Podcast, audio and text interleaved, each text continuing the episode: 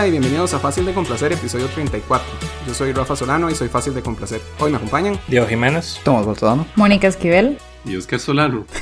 No sabía si quería revelarme en este momento o que fuera una sorpresa al final, como que estás viendo y yo, wow, hola. Hoy les vamos a hablar de la película Midsommar, pero antes, Oscar, ¿qué estás viendo? Bueno, estuve viendo Élite, que es muy entretenida, pero es una mierda. Rafa dijo que yo había recomendado o que había dicho que la vieran, pero en realidad no. En realidad, yo creo que no, no se la recomendaría a nadie. ¿Ya la vio toda? Me la tiré como en cuatro días, entonces como que tanto no me disgustó, pero mientras la estaba viendo sabía que me estaba haciendo daño. Yo estoy igual, yo voy por el capítulo 4 y me paso quejando de la serie, pero la sigo viendo. Pero le sigo dando siguiente episodio, siguiente episodio. Entonces sí son como sentimientos encontrados con, con esa ¿Verdad serie. que sí? Sí, es que yo vi el, el primer capítulo y fue como, mira, la verdad quiero saber qué fue lo que pasó, porque el misterio sí está bien construido. Ujú. Y como que hay toda esta basura de, de amores y de adolescentes comportándose como señores de 45 años. Que aparentan de 45 años, ¿saben? Yo lo que sentí al inicio, nunca la había visto porque pensaba que era una versión como de rebelde o algo así, como una novela mexicana, una cosa así. Pero después, no sé, me llamó la atención verla porque sí sabía que había un asesinato involucrado, ¿verdad? Es un spoiler, pero pues... bah. Por cierto, estaba pensando que creo que Oscar tiene que poder spoilear lo que quiera. Entonces, si hace falta spoilear algo, adelante. Nuestros oyentes ya saben. Si quieren, se brincan esta sección, pero yo la escucharía. O sea, no haga spoilers innecesarios, ¿verdad? Si, si es algo que arruina la serie completamente, no, pero... eh. Mónica la está viendo y usted no la está viendo. Se las van a spoilear ustedes. Yo, yo vi el primer episodio. Yo vi el primer episodio también. ¿A Mónica le molesta si le spoilean algo? Ah, ni que fuera Raf. No, no, yo hice mi tarea y tengo unos cuantos apuntes y traté de que mis apuntes no fueran spoilers. Entonces siento que estamos bien. Tengo que curarme en salud, eso sí, y decir que yo la empecé a ver porque quería escribir un guion parodiándola y entonces era como, bueno, tengo que verla para poder burlarme con propiedad. Y, y al final me fui en el ride y vi tres temporadas en un fin de semana. Y no le funcionó porque ya es una parodia de sí misma. Es muy difícil en realidad, sí, porque es que lleva dos minutos empezando y ya sale algo como que me saca de mí mismo. No sé si ustedes vieron Stuart Little en español. Probablemente. No. En inglés. Eso fue una muy sabia decisión. Yo lo yo vi un pedazo en español y la voz de Stuart Little es Adal Ramones. Entonces, uno lo escucha y Adal Ramones es tan pésimo actor que uno está viendo al ratón, pero se imagina a Adal Ramones con un micrófono en un estudio. Diciendo el monólogo. Sí, exacto, uno lo saca. Eso es lo que me pasa con esta serie. Cuando pasa algo muy rebuscado, me puedo imaginar a los escritores con una pizarra de, bueno, y aquí tiene que pasar esto. Entonces como que me saca de la vara. Y eso pasa creo que en los primeros 30 segundos, que hay una inspectora, una policía, que está entrevistando a, un carajillo por un asesinato y le dice como, ¿y ustedes por qué estaban en este colegio? No sé qué. Y el maestro empieza a explicar que fue porque el colegio de él se derrumbó y entonces para que la sociedad no se enojara con el constructor, el maestro les regaló a tres alumnos una beca. Ya ahí hay como 15 cosas que no tienen sentido. ¿Por qué a la inspectora le importa? ¿Por qué están ahí tres personas pobres en un colegio que es como esos colegios de Lindora? Y además, ¿por qué al mae no lo demanda, no sé, los papás de los chiquitos a los que el colegio les cayó encima? ¿Cómo es que nada más dando tres becas todos son como, de, sí, no, no me voy a enojar porque dio tres becas? Y parece que le dieron una de las becas al que le rajó la cabeza y los otros dos solo porque sí. sí, exacto. Bueno, una tal vez es porque era musulmana y café, entonces como, bueno, ahí para que no sean solo blancos. Por cierto, no hay una sola persona negra en ese colegio. No, es cierto. Hasta en la, creo que tercera temporada que meten a dos negros de un solo, que son los personajes más bla del mundo, como que los más no saben escribir gente negra. Es que también eso, yo me imagino los escritores diciendo, ok, ¿cómo habla la gente negra? ¿Cómo piensa la gente negra? Y es como, no sé, escribirlo como cualquiera de los otros idiotas adolescentes de 45 años. Y mm, e igual que entran esos dos personajes y es como, bueno, ya chao, solo estuvieron una temporada, no los necesitamos más, ya tenemos la representación. Es como en la película Not Another Teen Movie, que hay un negro y, en una fiesta y de pronto se, se, se topa otro negro y dice, "Di, pero yo soy el negro de esta película, usted no puede estar aquí. ah, sí, perdón, y se va. Sí, básicamente, solo que ellos lo hacen sin darse cuenta. Y sí, bueno, como que siento que también en la serie hacen muchas exposiciones así, como que en lugar de enseñarle a uno que el colegio se derrumbó, son dos personajes contándose cosas que ya saben. De hecho, en el primer capítulo, creo que hay una, una carajilla que dice como en voz alta, como, mamá, tenemos que hablar de esto. Sí, dilo. Mi hija, Marcela López, está saliendo con una persona pobre, mamá, dilo. Es como, ¿quién escribió eso? ¿Quién permitió esa línea? Y eso lo hacen a cada rato también, como que cuentan cosas que, que están pasando. Ustedes cuatro sí la vieron, ¿verdad? El primer capítulo. Vimos el primero contra nuestra voluntad, porque era la condición para que Oscar viniera. Yo no puse esa de hecho, al condición. final- O yo les dije que sí. Al final, de, hay una exposición parecida, ¿verdad? Cuando la niña dice que un pobre le había pegado VIH, algo así. Ah, sí, exactamente. Igual, igual, ¿verdad? Sí, dígalo, dígalo, me pegó el VIH. Sí, exactamente. Algo que me sorprendió mucho es que había una muchacha que se parecía muchísimo a Dana Paola. Y eso me di cuenta que era Dana Paola. me sorprendió bastante. No sé qué es Ana Paula. Era una chiquita que era actriz mexicana hace mucho. Y entonces me sorprendió verla porque di, pensé, es mucho más joven y es española. Pero no, es vieja y es mexicana. A mí lo que me sorprende más es que usted supiera quién es Dana Paola. ¿Por qué? Creo que hemos hecho suficientes episodios para que sepa que a mí me gustan cosas así. Pero aparte, Dana Paola salía en telenovelas infantiles cuando nosotros teníamos como 15 años, Rafa. Ja, o sea que yo vi Luz Clarita a los 15 años, es lo que está diciendo.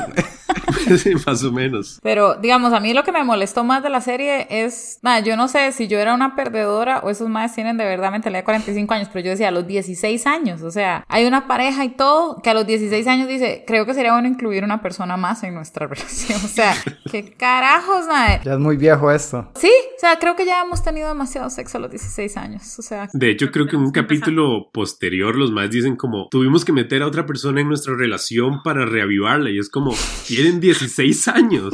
O sea, uno mete a otra persona en la relación para reavivarla o tiene un hijo cuando tiene, no sé, 40 años y es como, di, sí, empecemos a hacer swingers. Pero es que eso es lo que me da cólera, no solo de esto, sino de todas las series de adolescentes, que es como, ¿por qué no hay tramas adolescentes? Son cosas que hacen como las personas de 25 años. Bueno, no es que- eso no lo hace nadie, ¿verdad? Como matar y tener orgías. Algunas personas sí. Sí, probablemente. Pero digamos, son cosas que podrían hacer con universitarios. Me parece que la hacen con adolescentes nada más porque los creadores son pedófilos. Es que esa es la única explicación. Porque la serie está llena de sexo. Entonces dicen, no, listo, le ponemos el uniforme y esto está hecho para pedófilos. Y sí, o sea, también, ¿por qué pensar en escribir eso? Sí, sí, es una serie por y para pedófilos. Si usted es pedófilo, le recomiendo que vea esta serie, la va a disfrutar mucho. Y siento que la gente no lo va a juzgar por pedófilo. Creo que es de las primeras escenas que dos adolescentes están cogiendo en un... En el baño. En el baño, En es como, ducha. mae, o sea, primero se van a llenar de hongos. Eso es lo que estaba pensando dentro de ellas. sí, exacto, porque cogerían en el baño de un colegio que aparte ni tiene puertas. Ahí entra todo el mundo. En el primer baño. En el primer baño, sí, exacto, váyanse al fondo. Y tras eso llega la muchacha y se les queda viendo y la otra para y dice, ¡Ey, ey! Nos pillaron. Algo así es lo que dice. Y es como, di, obvio. O sea, uno pensaría que si lo están haciendo es porque no les importa que los encuentren. Y les preocupa que los van a acusar de que están teniendo sexo, a pesar de que claramente todo el mundo debe saber que ya tienen sexo. Y la mejor idea es seducir a la musulmana. Sí. Vea, eso fue otra cosa que es como, porque, o sea, es como, mira, lo que tenés que hacer es seducirla y probablemente cogértela para que la gente sepa que ella cogió porque eso es malo. Amiga, eso solo crea conflicto entre ustedes dos y creo que vos sabes porque sos mexicana. Basta.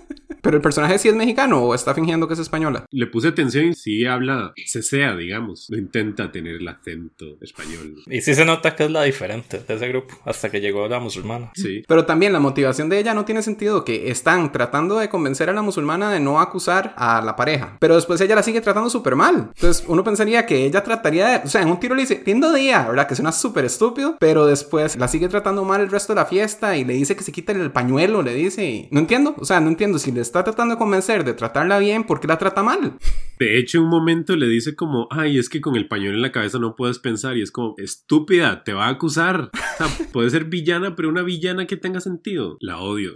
Diego, ¿qué pensó? A mí se me hizo eterno ese capítulo. O sea, sí, le puse pausa como dos veces y todavía faltaba como media hora. Y donde yo me vi como, eh, tal vez podría seguir viendo esto en el futuro, fue con la escena que Rafa que tenía VIH yo, eh, ya tiene algo más interesante. Para ver qué pasa con esa relación y cosas así, imagínate. Sí, sí. No se les quiero spoilear, pero con este tema no pasa nada. O sea, es como, tiremosles problemas. O sea, que tengan cosas. y luego es como, man, tiramos tantos problemas que no hay chance de analizar todos, ignorémoslos, nada más. Y cuando es Lost, ahí sí todos me critican, todos ustedes. Yo iba a decir como Lost. Pero cuando es esta, entonces sí veámosla toda. De hecho, en el tercer capítulo, cuando sale un oso polar, dije, mira, tienen las mismas líneas de pensamiento. Le creo que saliera un oso polar. Sí, ahora no sé si es verdad. Tiene que ver, seguirlo viendo. Es el nuevo estudiante, los sí, exacto. Y nadie se da cuenta que es un oso polar, solo los protagonistas pobres. que tienen sexo con él. Y por eso se dan cuenta. A mí no se me hizo tan eterno el primer capítulo y sobre todo porque vi la casa de papel, entonces iba viendo todos los personajes que salían en la casa de papel, que creo que son tres. La colochita. O sea, ella lleva como 15 años estando en el colegio. Es como ya Ajá. hace papel de señora, suficiente. No puedes estar en el colegio toda la vida. Y es que no se les podría pedir que busquen actores jóvenes porque los temas no son para actores jóvenes, ¿verdad? Entonces es imposible. De hecho, usted sabe que eso es una de las cosas que me molesta. ¿Por qué no escriben una historia para adolescentes con actores adolescentes? Si, digamos, esta novela como que vivan los niños y explotaban a 10 carajillos porque tenían que trabajar todos los días 10 horas. O sea, sí se puede. Sí se puede trabajar con menores de edad. Nada más que no quieren porque quieren ponerlos a coger. Ustedes, bueno, yo creo que todos los del podcast no, pero no sé si Oscar ha visto Never Have I Ever, que es una que está en Netflix. No. Es una serie de, así de adolescentes. De lo- la personaje principal es una chiquita india que di, tiene que luchar contra el colegio y contra su cultura india. Es bastante buena y creo que ella sí debe ser menor de edad porque se ve bastante joven. Y los temas que toca son así de, de relaciones y cosas, pero a un nivel que uno espera de adolescentes. Entonces tiene sentido. Ya, ya sé cuál es. La de la vieja de The Office. Sí, la que hizo Mindy Kaling. Ajá, sí, yo vi el primer capítulo, sí, estaba bueno. Y tiene, es que, a ver, un día yo vi mi diario de cuando estaba en noveno del colegio y digamos, mi problema del día era que unos amigos no se habían sentado conmigo después de una clase de educación física y yo, sí, claro, ya perdí a mis amigos, porque después de educación física ellos saben que soy una persona débil y es como todo un ensayo acerca de todo lo que está pensando yo, o sea, eso es lo que es ser adolescente. Y yo tenía compañeros que cogían, claro, pero no, no tenían tríos. Ajá. Mi adolescencia era, ojalá termine esto rápido para ir a jugar Nintendo. Tal vez era igual, solo que usted no escribía todas sus preocupaciones, entonces no se, acuerda de lo horrible que era. No sé, yo creo que Thomas solo pasaba en el baño del colegio Sí. teniendo sexo. Con los profesores. Involucrando a la directora porque quería reavivar su relación con la profesora. Ustedes han visto Gossip Girl. O sea, yo veo muchas series para adolescentes. Sí, estoy un poco preocupado. Para ¿verdad? mujeres adolescentes. Pero Gossip Girl a mí me gustó bastante y tiene el mismo tema de personajes todos douchey, que fue lo que me cayó mal de Elite al principio, pero siento que no era no lo llevaba tan al extremo y no metieron tantos temas al mismo tiempo en el primer episodio, pero sí iban metiéndolos poco a poco. Entonces me preocupa esta, si todo lo que metió en el primer episodio, si tiene campo para seguir creciendo. Bueno, es que crecer, ¿verdad? Yo siento que las series españolas tienen ese problema, como que pasan 200 cosas en cada capítulo, entonces al final es como, madre, basta, ya llega un límite de que es demasiado exagerado, muy rápido. Y como pasan tantas cosas, ya uno, como que ese suspension of disbelief, ya lo agotan y uno es como, madre, ya no creo absolutamente nada. Que eso pasó en la casa de papel, de hecho, que es como, madre, ya sí, el profesor es muy inteligente, sí, ya, ok, siguiente. Bueno, eso pasó en esta y pasa en cada capítulo. Y yo vi las tres temporadas, entonces sé de lo que hablo. Sí, sí, yo creo que eso le toca hacer en las series españolas, ¿verdad? Porque pues les toca venir a competir contra un montón de series gringas que salen. Le exageran un poco todo eso, pero yo no voy a mentir, Oscar. Yo me alimento de eso. O sea, por eso, eh, Rafa, veamos un capítulo, listo, vi cuatro. En cada escena decía, qué estúpido, qué ridículo, qué ridículo. Ah, sí, pero ahorita cuelgo y vas a volver el otro capítulo, ¿verdad? Bueno, y usted que vio cuatro capítulos, hay una de las cosas que más odio de esa serie es la relación entre los gays. Que hay dos gays y que hay uno que es musulmán y es que como el Will Day, One Day, pero es que no tiene ningún sentido porque es como que la primera vez que se encuentran, el ma es como, oh no, porque se encontraron como con Grinder o algo así y entonces el musulmán sale huyendo. La segunda vez, los maes empiezan a apretar y el musulmán como le, que le quita la, la billetera para que el mae se siente bien y el mae, oh no, y sale corriendo y es como, Yo nunca entendí. Sí, o sea, de, de hecho, como que los escritores pusieron un pin ahí en una pizarra que dice, en cada capítulo se tienen que separar por una estupidez. Y eso pasa durante dos temporadas. Sí. Ya después estaba harto. Era como más ya. O sea, son gays. O sea, es como no son lesbianas para estar encontrando tantos problemas entre ustedes. Por favor, edite eso, Rafa. Pero sí, yo no entendí. En el primer episodio pasa eso, que se conocen, bueno, se ven, y entonces yo no entendí si el problema era que se conocían de antes y él esperaba que fuera un completo desconocido o qué. No era el que se conocía porque era el que le había vendido la droga. Sí, es ese. Esa parte no la, no la agarré. El, musulmán era el hermano de, de Shana, o como se llame, ¿verdad? Nadie. Entonces, ¿de dónde saqué Shana? Es más, Nadia misma, ella dice su nombre, porque cuando están viendo el premio, ella dice, cuando uno se llama Nadia, no sé qué, no sé qué, tiene que saberse todas las reglas. Que también eso pasa como en los primeros cuatro minutos. Yo, Nadia, ya te odio. también le corrigió a, a, la otra muchacha que no se decía pañuelo, que se decía hijab, pero después como que era solo para que nosotros supiéramos que era ofensivo decirle pañuelo, para que cuando la otra se lo dijera supiéramos, ¡Oh, qué mala esta que se lo dijo, pero no reaccionamos así a la primera porque era la buena. Exacto. Y además, eso es otra cosa. En el colegio como que le dicen que no puede usar el hijab porque no sé qué, y uno piensa que esa vara se va a desarrollar, como que ella va a luchar por sus ideales y por su cultura, pero al final no, es como... ¿Se lo quitó ella? Sí, ya. Me lo pongo cuando salgo. sí, o cuando me meto a la piscina. Una vez se lo deja en la piscina, porque obviamente, como la serie se trata de sexualizar a adolescentes, pasan en la piscina como el 80% del tiempo. Rafa ya está más interesado en esta serie. Sí, me, me suena más interesante ahora. Ah, bueno, y otra, otra cosa que me molesta de esta serie, pues ya la última, es que los adolescentes tiran monólogos acerca de la pobreza. Como, sí, ustedes me ven como una persona pobre, pero no saben que la mesa debe estar servida para todos. Y se siente, y es como, ¿qué quieren que sienta con esto? No sentí absolutamente nada, chicos. Pero eso fue al principio cuando al muchacho le dijeron que era el mesero, ¿verdad? O algo así. Sí, exacto. Y luego entonces él ensalza la profesión del mesero y lo que eso significa para su familia. También el, en ese mismo tiro, el profesor insiste en hablarle en inglés al que menos sabe inglés y a los demás les hablan en español.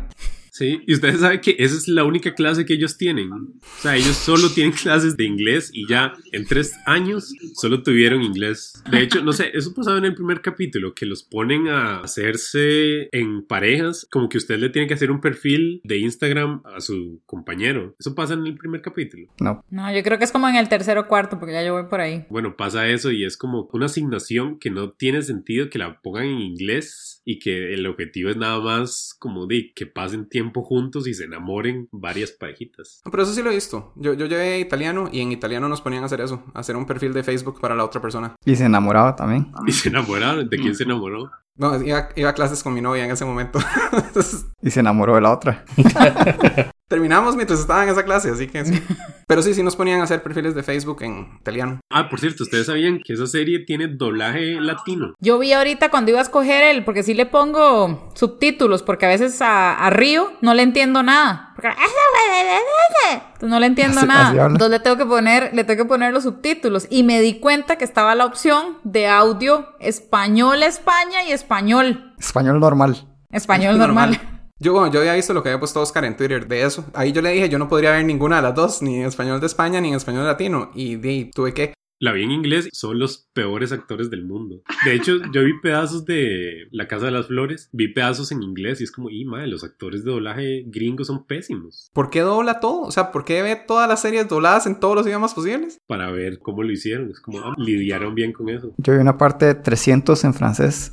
Es muy diferente. Pero usted ni siquiera quiere ver las series, las películas que Mónica recomienda, que son de otros países, y entonces poner 300 en francés. Es que creo que eso fue como el primer Blu-ray que tuve en mi vida. Entonces, yo, ah, mira todas esas opciones que hay. Puedo poner otros Que idiomas. loco, voy a aprender tanto de idiomas ahora.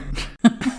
Bueno, volviendo a la vara, creo que ya hablamos de todo, ¿verdad? De lo ridículo que era, de lo ridículos que son los diálogos, las conversaciones, las situaciones y el mundo en el que viven. Y digamos, el, el misterio este de que mataron a alguien en el primer episodio, ¿se resuelve pronto? ¿O esa es toda la serie? Eso es todo. A ver, el misterio se resuelve en la primera temporada. De hecho, por eso empecé a ver la segunda, porque pensé, "Mm, ¿y ahora de qué van a hablar? Y es otro asesinato.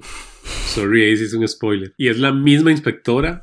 O sea, es como el mismo formato, la inspectora haciéndoles preguntas de algo que pasó. Y luego la tercera temporada es la Otro misma asesinato. inspectora haciéndoles preguntas por otro asesinato. Y es como, más ya dejen de matarse entre sí. Y esa inspectora, por favor, meta a todos a la cárcel. Porque si no van... Es que es como una película de terror de adolescentes de que se van muriendo uno a uno, pero por temporada. ¿Cuántos personajes son para saber cuántas temporadas van a hacer? Hasta que quede solo uno. Como 15 personajes principales, tal vez. Demasiadas temporadas. ¿Está contando los dos negros que entraron y salieron? No.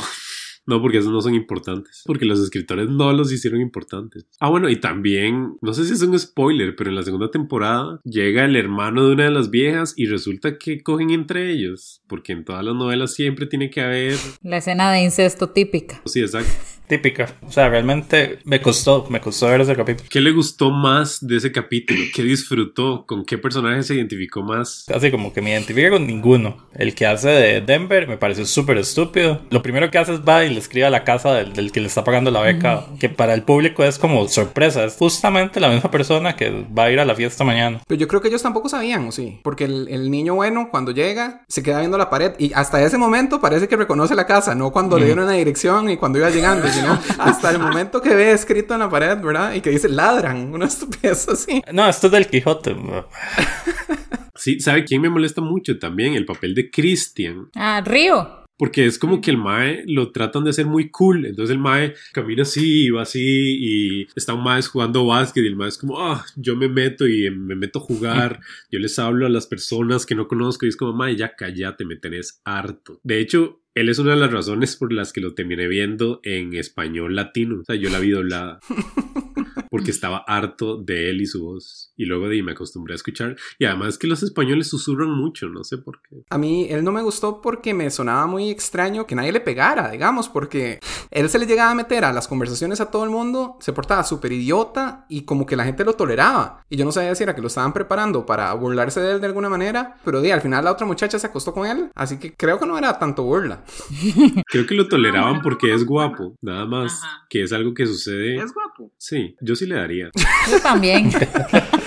Y de hecho, ustedes saben que en la segunda temporada al Mae le cambian el peinado porque ya se estaba notando las entradas. Es como, dejar de hacer de adolescente. Si tenés 35 años, por favor. Entonces él también sale en la casa de papel, pero Sí. en la casa de papel se hace de adulto. Sí. O sea, si es adulto, pero si es un jovencillo. Si es el más joven del grupo. Pero no tiene 16, ¿verdad? Sí, en, el- en la casa de papel tiene como 20 y resto. Sí, no, 16. Es que, Dios mío. Quiero que contraten a gente de 16 años nada más para que se vea la ridiculez de poner a gente de 38 a hacer de adolescentes. O sea, lo que está diciendo es que quiere que sea pornografía infantil. Es lo que está diciendo. Quiero que quiten las escenas de sexo que no hacen falta. Además, ah, bueno, eso es otra cosa. Creo que en la segunda temporada hay una escena de sexo con la que sí me sentí muy identificado como en la adolescencia, porque es una escena toda awkward. Y el ma es como, uy, perdón, ay, perdón, uy, lo siento. Y es como, así deberían ser las escenas de sexo. No, tríos. Son expertos. Sí, exacto. No es como, ah, sí, esto lo he hecho siempre, aunque tengo solo 15 años. Tener sexo en el baño, digamos. Lo que más me molestó ahí fue la, la fiesta. O sea, ¿qué clase de papás dejan que los carajillos tomen champán? Tienen 16 años y, no, tome, me, emborrachese, no, no importa, tome todo lo que quiera. Y el otro más de todo borracho. Sí, las situaciones son cero adolescentes. Creo que en la segunda temporada hay una vieja que organiza un evento benéfico millonario en la azotea de un edificio y es como, madre, tenés 17 años, basta ya. O sea, a los 17 años uno está haciendo rifas para organizar el viaje de colegio a una piscina. No, o sea, no está organizando eventos benéficos. Aunque tenga mucha plata, no tiene la capacidad mental para hacer eso. Pero tienen que ganar el premio del, del mejor estudiante. Que por cierto, eso también es como que una persona gana el premio y ya no vuelven a referirlo nunca más. Que es otra cosa que me molesta. Los más meten varas y es como que luego se les olvida. Como Lost. Sí, pero de nuevo, Lost la dejó de ver la primera temporada, esta la sigue viendo. Cabe aclarar que yo la vi en velocidad 1.5 y doblada al español latino, entonces mi experiencia fue muy diferente. Como que nada más quería terminarla y ya era como, madre, quiero saber cómo atan todos estos hilos y cómo resuelven todo y cómo crean un asesinato en cada temporada sin que suene falso. Ujú. Spoiler alert, No lo logré. si no lo logran.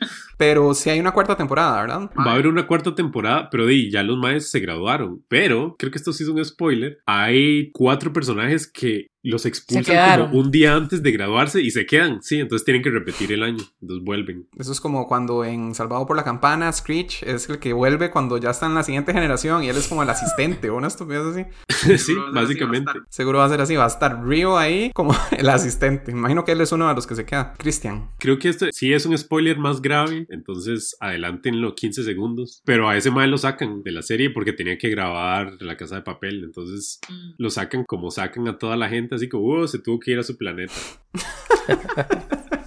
¿Y el oso polar sale, sale más o solo en el tercer episodio? El oso polar es recurrente, pero tiene un secreto que no quiero revelarles para que sea sorpresa. Ok, ok, perfecto. En realidad es un oso grizzly. Puso de un oso polar de suéter. Y sí, bueno, creo que ya no tengo nada más que decir de esa mierda de serie. Gracias por hacernos verla. Yo no los hice verla. O sea, yo nada más empecé a cagarme en la serie en Twitter y usted dijo, "Mm, no quiere hablar de ella. Tengo que montarme en este tren. Sí, sí, sí. A mí me recordaba a Dausy. Claro que yo vi Dausy cuando tenía 17 años. Entonces tal vez me parecía más interesante que ahora ver una serie de adolescentes cuando tengo 37. Bueno, y es que de UCI creo que también tenían como 30 años todos. Creo que eso es algo que se usa mucho porque Anaí hizo la novela quinceañera cuando yo estaba en la escuela y en ese momento Anaí tenía 20 años. Y luego yo estaba en el colegio y Anaí hizo Rebelde y seguía teniendo 15 años. Y yo, Anaí, de verdad ya Anaí tenía como 30. Era como, como que yo de repente llegue y ah, estoy en el colegio, hola.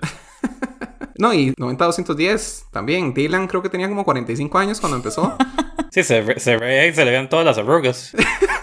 Sí, Y es que todos los demás por lo menos tenían como 32, pero Dylan tenía como 45. Era, era increíble, sí. Andrea también era viejísima. eh. También. Entonces, ¿qué era la pregunta? ¿Que ¿Con cuál se identificaron?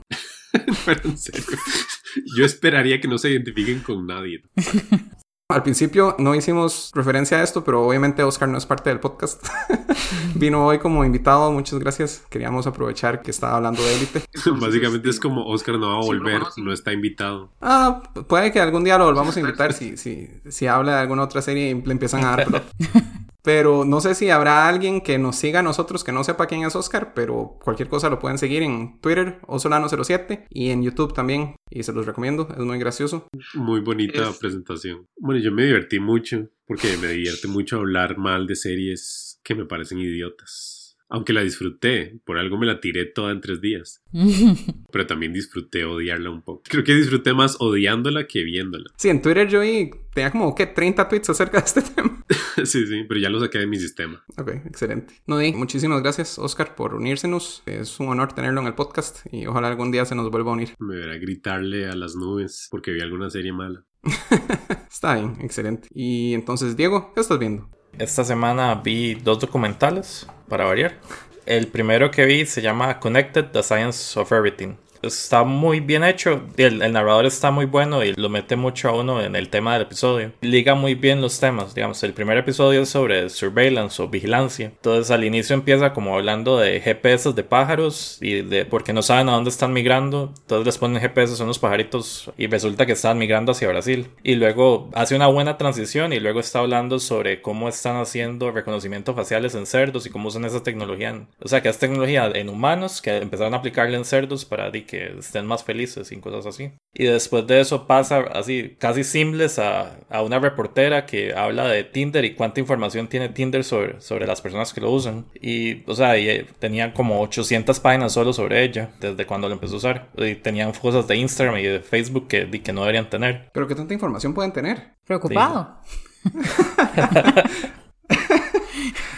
Entonces, el narrador estaba muy bueno. O sea, fue, fue como lo que más me gustó, los temas y la información que estaba dando. O sea, sí estaba muy interesante. Liga muy bien. O sea, pero era vigilancia como en general. Y sí tocó un montón de, de temas diferentes y cositas así. O sea, ningún tema duró como mucho rato. Y pasaba de, de que en el momento en que uno tal vez se iba a aburrir, ya pasaba a otra cosa. Entonces estaba muy interesante. ¿Cuántos episodios son? ¿Cuántas temporadas? Es de este año. se- salió creo que en agosto. Entonces solo tiene una temporada y son seis episodios, si me equivoco. Apenas lo empecé a ver, todavía no he visto muchos. Suena interesante. El segundo es de Poop, entonces tal vez a Rafa le haga gracia.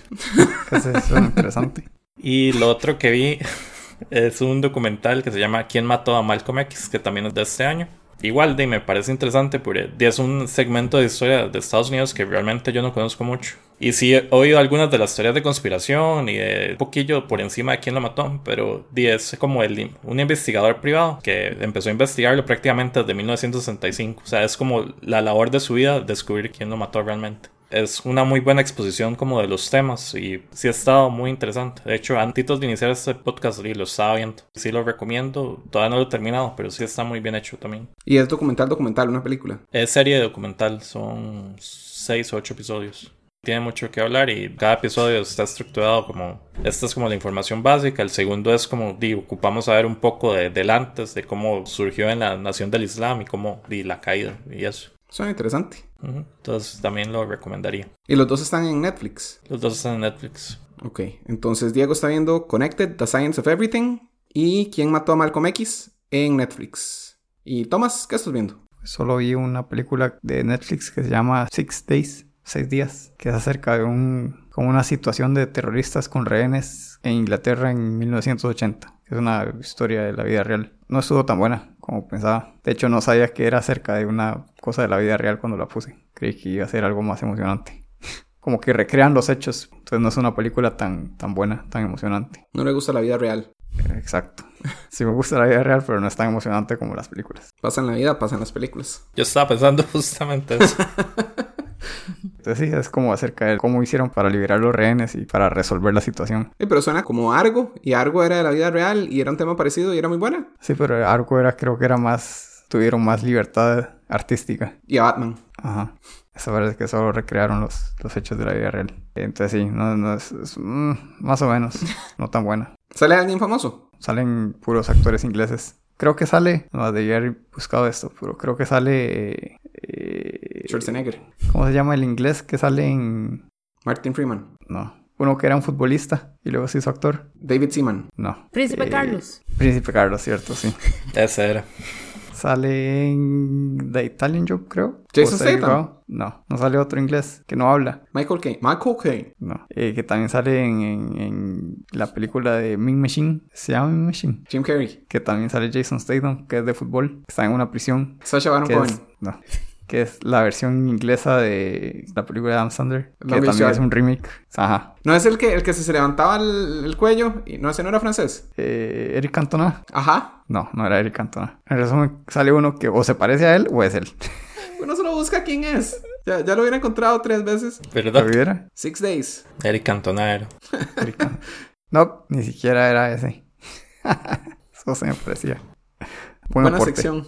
Sí. Bien hecho. Sí, era Mark Strong el que pensé que era, pero no era. ¿A quién se le parecía? ¿Eso se parece a un futbolista? Sí, me parecía... Douglas Sequeira. no se parece tanto. Bueno, no es importante. No mucho, sí. Entonces no sale nadie famoso. Nadie que yo conozca. Ah, bueno, y es, creo que no dije, es acerca de terroristas que tomaron el... La... la ¿Cómo se llama libertad. La Torre de Londres. ¿Cómo se Big llama Ben. eso? Donde uno saca la visa. La embajada. La embajada. La embajada de Irán. Unos iraníes que secuestran a gente en la embajada de Irán. Queriendo que el gobierno de Irán liberara a unos prisioneros. ¿Estás seguro que no era algo? Seguro. Ok, mala sección. Eso es todo. Entonces es como una versión inferior de algo, es lo que está diciendo. Tal vez. Excepto que no tiene nada que ver, excepto que hay rehenes. En una embajada. De Irán también. Y eso es todo lo que digo.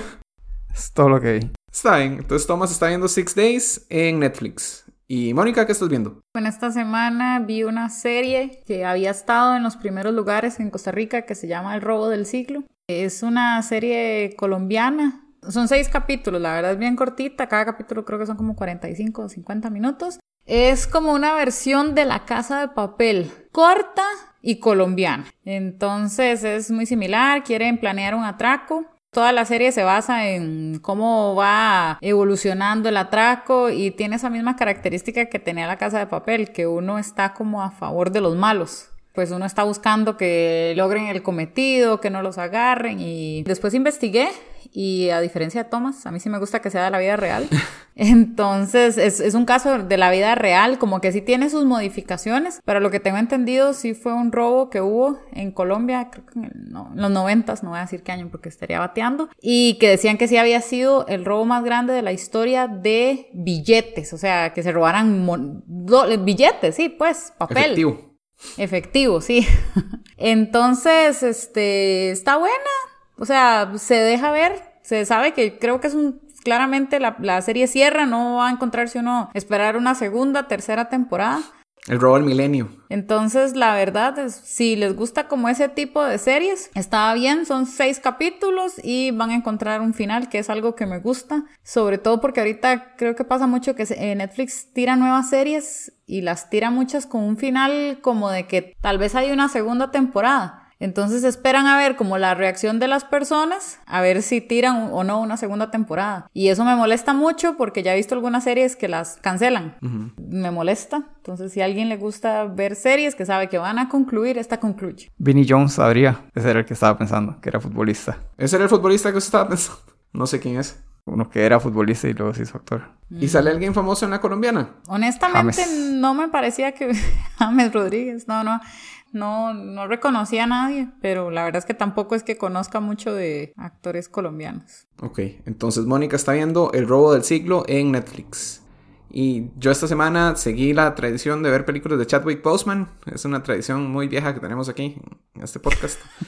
Y Clásico, este, Rafa. Sí, vi 21 Bridges, que es una película que salió el año pasado. Está en Prime. Yo había pensado que era una película estúpida.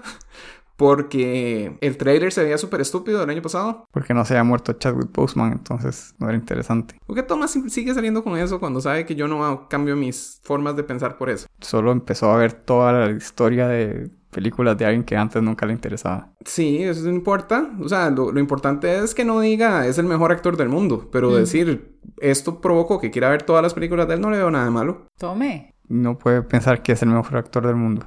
Podría si algún día llegó a esa conclusión, pero siento que no hizo tantas películas. Pero bueno, la cosa es que 21 Bridges sonaba como una película estúpida. En el trailer solo enseñaban que era un policía y que cerraba puentes. De hecho, como al puro principio, enseñan como unos cuantos puentes en la ciudad. Creo que son 21. Se supone que se llama así porque hay 21 puentes que entran y salen de Manhattan. La idea es que es un policía bueno, porque el papá de él era un policía bueno y lo mataron. Entonces, sí, la premisa sonaba un poco estúpida. Era eso, un policía bueno que para resolver un crimen decide cerrar la isla. Entonces, dice literalmente, son 21 puentes, ciérrenlos. Pero después se pone muy buena. Tiene muy buena acción. Tiene buenos actores. Son él, Sienna Miller y J.K. Simmons. Y, y no sé, está muy buena. O sea, es una película de acción que no es predecible. Y las peleas están muy bien. No sé, el tema estuvo bonito. El- el- la idea del policía bueno peleando contra la sociedad la recomiendo bastante. Y entre la que vi esta semana y la pasada, ¿cuál está mejor? En el ranking. Ajá. Ah, voy a hacer un ranking de Chadwick Boseman. Sí, ¿tiene que? empecémoslo. Esta estuvo un poco más entretenida, pero la otra es mejor película. Entonces, por ahora, número uno, 42. Número dos, ¿Cuál será? 21 Bridges. Es la mitad. Y Avengers Endgame, que es la mejor película de la historia. No los voy a contar en el ranking. Entonces, solo eso vi esta semana. Entonces, la recomiendo mucho. Y está en Amazon Prime. Y pasamos a la sección Series viejas que hemos visto, pero no estamos viendo actualmente, pero que todos deberían de ver. Thomas. Y él siempre está muy preparado para esto, nos va a sorprender. 25. Como la vez pasada dije una de drama, voy a decir una de comedia. Que no- ni sé si la hemos hablado antes porque me acuerdo que la mencionamos hace poco. That 70 Show. Uf, súper buena.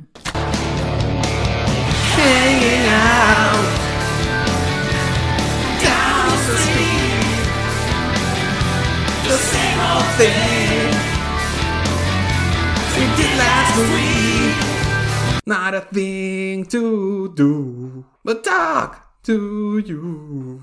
Ah, Ya terminó. ya terminé. Ok. Wisconsin. La escojo porque, bueno, estaba pensando en series que he visto de comedia. Resulta que no he visto tantas como pensé. Creo que esas de las pocas que me acuerdo de haber visto en los últimos 20 años. No sé, me gusta, creo que principalmente los personajes, como cada uno tiene su propio estilo. Como que uno es el flaquillo que hace el papel como de nerdo. ¿Quién es ese? Foreman. Eric. Foreman, Eric. Pero Eric no es tan nerdo ni nada. No, por eso dije que no es nerdo, pero es como el flaquillo débil. Ajá. Como Wimpy. Sí, eso está el, el guapo tonto, Que es Kelso. el rebelde sin causa, que es Hyde, Que está cancelado. y el latino que nadie sabe qué rayos está pasando con él. Creo que no era latino. Sí, sí era Ah, latino. ¿Cómo no? O sea, el, el actor sí, pero el personaje yo creo que no. Claro que sí. sí. claro que sí. Yo pensaba que era como indio o algo así, ¿no? No creo. Y Se llamaba Fez. Sí, es que eso ayudaba. Mm. Voy a buscar nacionalidad de Pero Fez. Fez era por Foreign Exchange Student. Sí. Ajá. Sí, pero nunca lo aclararon, así como. Pero habla como latino. No, no, si era latino. Yo creo que hay algunas, me acuerdo algunas escenas donde él hablaba un poco español, pero así, como frases súper cortas, creo. Alguien dice que es de Islas Vírgenes Holandesas. Hay un montón de pistas acerca de eso. Que él, él una vez dijo que iba a ir a la casa, entonces que iba a ir a Brasil y de ahí un avión a su casa. Entonces no era de Brasil. ¿Cuántas temporadas tienen esa serie? Como ocho. Yo tengo que aceptar que a mí me gustaba mucho esa serie, pero yo no sé si en las series, por ejemplo, como en Buffy, que yo comenté que cuando salió Dawn la dejé de seguir, cuando Eric se fue, también la dejé de seguir. Sí, es que sí hizo mala. Igual con Two and a Half Men se fue Charlie y la dejé de seguir. O sea, a mí me cambian algo de los personajes, chao, los abandono. Es casi siempre se hacen malas en eso, porque hasta The Office, que según lo que yo dije era mi serie de comedia favorita, dice va Michael y baja un montón la calidad. En esta se fueron Eric y Kelso. Y eso que yo tampoco considero que Eric fuera así como súper gracioso como para mantenerlo en la serie, pero yo siento que él se fue y, y no sé si porque sentí que empezó a bajar. No, Pues que también se fue Kelso. Sí. Ni me acordaba que se... Bueno, a mí me... ah, Adelante. perdón. Ah, No. Ah, Ah, ah, ah, ah. Mi personaje favorito para mí era Red. ah. Mira, también, sí. Era demasiado bueno. siempre estaba amenazando con meterle zapatos en el trasero a la gente. Pero de formas diferentes cada vez.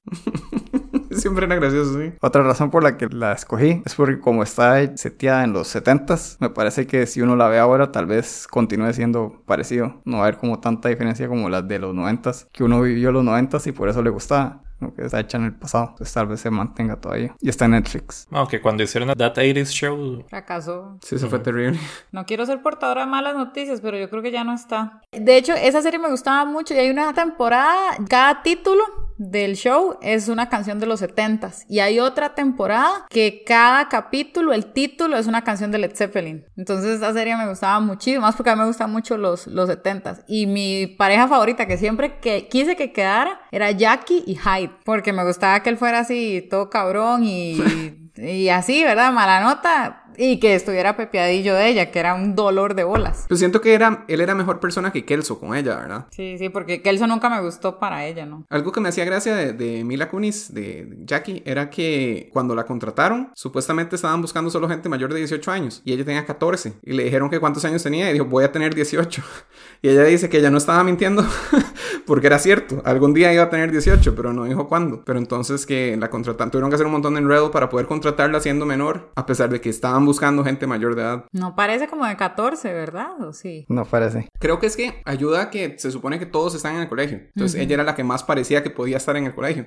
Pues una de las cosas más graciosas de esa serie, que todavía la uso en mi vida real. Bueno, ya no tanto porque ya llevo muchos años casado, pero antes era con el capítulo en que Eric está con Donna y tiene que ir al baño y no puede ir a la casa o algo y no encuentra dónde ir al baño que no sea justo en el cuarto de ella y busca por todo lado dónde ir y no puede. Entonces entra al baño corriendo y dice, no me dejes de querer. Ah, muchas veces ¿Usted decía se eso? lo he hecho muy... Sí, pues ya- creo que ya, ya no me puede dejar de querer. Creo que esa es la frase que más he referenciado de esa serie. Ah, bueno, aparte que Rafa ama que... Esa era muy buena y el burn de Kelso que es un GIF que todo el mundo usa, ¿verdad? Todo el mundo. Sí, yo creo Todo que siempre Todo No solo ese- nosotros en el grupo, GIF. cada rato. Yo creo que todo el mundo lo manda, pero si nosotros los mandamos mucho. Sí, pero es buena esa serie. De hecho que, pucha, sí, no sé, no sé lo que dice Thomas si será cierto, pero yo todavía la pongo así como para dormirme, que la, la dejo ahí. Ay, me gusta mucho todavía. O sea, yo sí siento como que se mantiene y como no hay celulares, no hay nada. O sea, es igual. Era un hit en ese momento y ahorita. Entonces, a mí sí me gustó mucho esa serie. Y sí, definitivamente Red era... Y Kelso, Kelso también tenía como de que fuera tan estúpido que sí hacía que fuera gracioso, pero yo creo que Ashton Kutcher intentó quitarse fuertemente el hecho de que se viera como estúpido, ¿verdad? Que era como le pasaba también creo que a Christina Applegate con Married with Children, como que ya uno los veía en cualquier otra película. De hecho que yo creo que después de esa él sacó Dude, Where's My Car? Y creo que también hacía como idiota, nunca la vi, pero por lo menos siempre pensé que hacía el papel de tonto. Pero idiota. Creo que fue hasta el efecto mariposa que ya lo dejé de ver como un idiota. Bueno, y también hizo Punked en ese tiempo, que también era súper idiota. Sí. Era bueno, pero era idiota.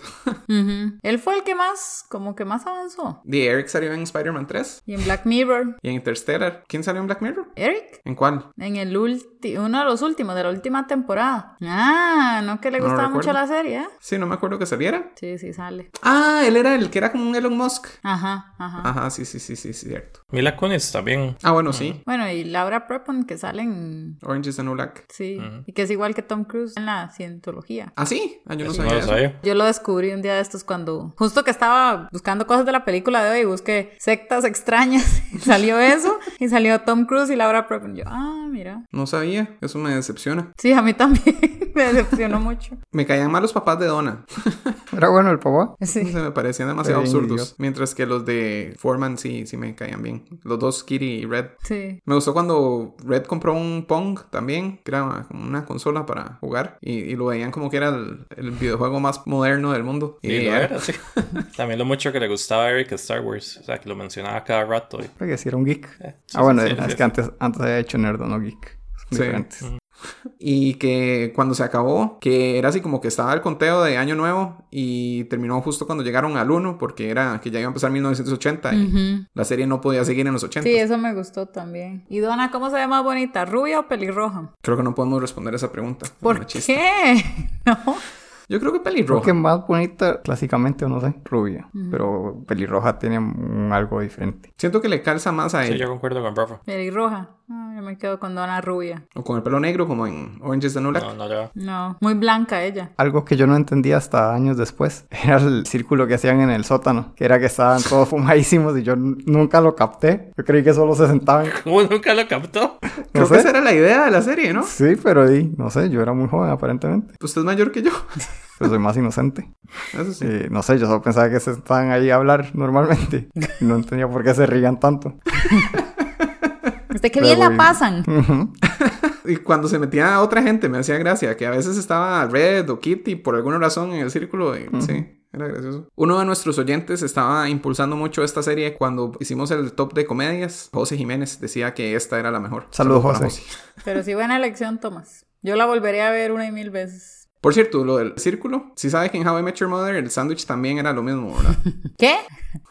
es que en How I Met Your Mother había eh, cada vez que decían algo de un sándwich, pero lo hacían súper mal porque decían así como, vamos a fumarnos un sándwich. sí. Entonces esta es otra que a todos nos gusta. Sí. Diego no tiene algo más que No, decir. es bueno. No la mejor, pero es bueno. Tome, Es José. su cara. no. Burn. Está bien. Entonces así termina la sección Series viejas que hemos visto, pero no estamos viendo actualmente, pero que todos deberían de ver. y pasamos a nuestro análisis sin spoilers de la película Midsommar. I told you that I want to go to that festival in Sweden. No, you said it would be cool to go. Yeah, and then I got the opportunity and I decided Look, I to don't do mind it. you going. I just wish you would have told me. That's all. Dude, she needs a therapist. You've been wanting out of this stupid relationship for like a year now.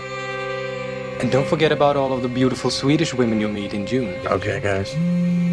That's not her again. Seriously? Babe, what's happening? Danny. Y esto es del tráiler de Midsommar. Midsommar es una película del 2019 dirigida por Ari Aster, que también dirigió Hereditary del año anterior, que es otra película de miedo. No me gusta el nombre de esta película en Amazon. ¿Cómo se llama en Amazon? Midsommar, el terror no espera la noche. Yo cuando la vi dije, "Uf, ¿quién sabe qué va a pasar de día? Es como una película de miedo, un poco más violenta que miedo, siento yo, donde un grupo de personas de Estados Unidos van a un paseo en Suecia y se meten en, como en una secta que tiene una tradición un poco extraña y pasan cosas. Qué loco. Y esta la escogí yo. Rafa, ¿por qué nos hizo ver esta película? La semana pasada estaba entre esta y otra, que era una comedia, y solo decidí qué molestaría más a Thomas. Entonces yo dije, veamos Midsommar. Yo la vi en el cine el año pasado. De hecho, vi las dos películas de este director en, en el Magali, que creo que es el único lugar donde las traen. Y me gustó mucho más Midsommar que Hereditary. Entonces, no sé, hace rato le traía ganas a que la viéramos para el podcast. Me parece que es rara de analizar, entonces que podía quedar un episodio interesante. Y de hecho, Jason, eh, nuestro oyente estrella, Saludos, Jason. la, la había recomendado también en algún momento. En algún comentario de un video había mencionado Midsommar y yo no creo que Thomas la quiera ver. Pero ahí ahora no tuvo opción. A mí normalmente me molestan las películas de miedo que no son de miedo, sino que son solo como de gore, ¿verdad? Como, pero esta es así, pero menos. Es como esa clase de terror, pero me gusta la idea, me gusta que es en un lugar muy bonito. Di, uno normalmente no ve películas tan oscuras en lugares tan claros, literalmente, ¿verdad? Porque era de día. No sé, es como una película de terror en un ambiente que uno no está acostumbrado. Entonces eso me gustó mucho. ¿Ustedes qué pensaron? Muy buena. Pareció excelente y una gran trama y sustos buenísimos. Y todavía estoy así nervioso del, del terror tan bueno y, y- y me da asco todo, todo el- el- la asquerosidad tan, tan buena que hubo. Tan y- asquerosa. Sí, todo tenía sentido y, y no, era, no era que todo era muy conveniente que pasara. Y personajes muy importantes que desaparecían por razones muy importantes. En resumen, excelente. Qué raro, yo estaba preocupado que a Thomas no le iba a gustar, pero que dicha Ah, ¿no? que sí le gustó. Sí, sí. Diego, ¿qué pensó? Eh, tal vez concuerdo un poco con Thomas. Estuvo bien. ¿Pero concuerda con su sarcasmo o con lo que dijo? un poco de las dos. Eh, sí me dio al inicio la impresión de que era un slasher. Entonces hay, hay algo que normalmente hago con los slashers, que hay una lista de personajes que claramente algo les va a pasar. Entonces hago una lista en el orden que creo que les va a pasar ese algo. Entonces ahora podemos ver en spoilers qué orden pensé que iban a pasar las cosas, que no quedó igual, pero sí me hizo gracia porque mi jueguito ese, que no pensé que esta película fuera a ser así, pero si no la han visto, les recomiendo que hagan eso. No, y es un buen toque, nunca se me hubiera ocurrido. Y... Sí, no- normalmente la regla es antes de que pase la primera muerte. O sea, usted hace la lista antes de eso. Sí, estuvo interesante. Sí había leído que era muy gory y que era de terror, pero sí, realmente concuerdo con Thomas. Era menos gory del que estaba esperando, pero estaba esperando algo más que Hostel, una cosa así. Y era y no tanto terror. Sí, era pocas escenas gory, pero bastante gráficas en las pocas escenas que hubo, ¿verdad? Eran tan ridículas que no parecieron nada gory. Está bien, a mí no me parecieron tan ridículas. O sea, sí me impactaban, pero está bien. Mónica, Ya se lo voy a decir con todo el cariño del mundo. Creo que es de las películas más estúpidas que he visto en mi vida. Ay, ¿por qué? en serio, yo pensé que eso sí le iba a gustar. Yo hubiera pensado que a Mónica le gustaba, sí. No, no, no. O sea, en serio, a mí me gustan mucho las películas de miedo, entonces iba muy emocionada a verla. Y me gustaba el concepto, así, de lo que iba a pasar, pero era increíblemente predecible. Lo que dice Thomas tenía cosas que rayaban en lo ridículo, que a veces, o sea, uno, yo dije, ¿será que Rafa se confundió y escogió la de comedia al final? Definitivamente me reí mucho más de lo que me asusté. Yo me reí. Creo que tres veces me reí en voz alta. Entonces, no, no me gustó. No entiendo. Y de hecho que empecé a buscar calificaciones de la película y está bien calificada. Entonces, a mí me no- pareció raro. a mí me pareció rarísimo. Me puse a buscar comentarios de gente y ahí sí vi ya más Ajá. de gente que decía que era estupidísima. y Sí. Entonces no sé, como que no calza la puntuación con los Ajá, comentarios. exacto. Sí, eso fue lo mismo que me pasó a mí. Busqué eso y me salió así como a Thomas. Entonces, sí, muy mal. muy mal. A mí, a mí sí me gusta, pero sí, sí entiendo un poco lo que dicen, porque de hecho a mí me pasó exactamente eso con la película anterior de él, que era Hereditary. Supuestamente era la película de más miedo de la historia y di como solo la traían al Magali, yo tuve que hacer el esfuerzo extra. Creo que no había ido al Magali como en 20 años cuando fui a ver esa y no, no, o sea, no me, no me asustó en ningún momento y me aburrió y sentí que, o sea, estoy haciendo una- un review de la otra película, pero es, es para explicar que sí entiendo lo que dicen. Pero en esa otra había cosas creepy, pero nada que diera miedo y nada que fuera interesante en Hereditary. Y una escena muy gráfica que me dio mucha risa. En esta, las escenas gráficas no me daban risa, me impactaban. Había ciertas cosas que creo que puede ser una de las que dicen que se reían, que me, me impactaban también, o sea, me parecían fuertes, por más que fueran ridículas. pero, no sé, me, me gustó como eh, la idea de lo que iba pasando y el final. Entonces, no lo recomiendan. No, No. Eh, tal vez. ¿A quién se lo recomienda, Diego? a Rafa.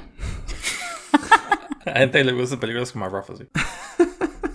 Si les gusta mucho el foreshadowing, o sea, que les digan qué va a pasar, esta es la película correcta. Yo sí le recomiendo, sí, sí. Pero no, no- que no esperen asustarse, porque no es de asustarse, es como de impactarse un poco y ya. Ah, bueno, no dijimos actores, salen Florence Pugh, que la vimos en Little Women, ella era Amy, sale Chiri. William Jackson Harper, que era Chiri Anagoñe de The Good Place, y Will Poulter, que me sorprendió que tenía hasta el último crédito en la película, decían and Will Poulter, que eso normalmente lo guardan para el mejor actor, y este día es un actor todo tonto que salía en Weird and Millers y películas así Ah, súper estúpidas. Eso Pero ese fue- no fue el que fue- salió en Bandersnatch. Sí, también. Para mí el- eso fue lo mejor de la película, él. Y era todo tonto. Está bien, entonces pasemos a spoilers. Spoilers. Diego, ¿qué es eso del foreshadowing que dice? Primero, el cuadro ese al inicio que tiene toda la trama de la película. O sea, en el momento me llamó la atención, le puse pausa, lo, me quedé viéndole un rato y, ah, ok. ¿Y si logró sacar la trama? Eh, saqué algo de la trama, sí, 50% tal vez. ¿Cuál primer cuadro? Al principio hubo como una caricatura ahí. de- Ah, sí. Luego, digamos, cuando el ma está viendo, cuando va a entrar en el cuartito y está viendo un oso que se está quemando. O sea, es, es la única cosa que tiene enfrente a él y se queda viendo la pintura del oso quemando, la dejan ahí un rato en la pantalla. Yo estaba esperando algo más chido con el oso, pero parece que no. Sí. Hay uno en donde empiezan la historia del hechizo, de cómo conquistar un hombre. Ah, sí. De la sopa de calzón.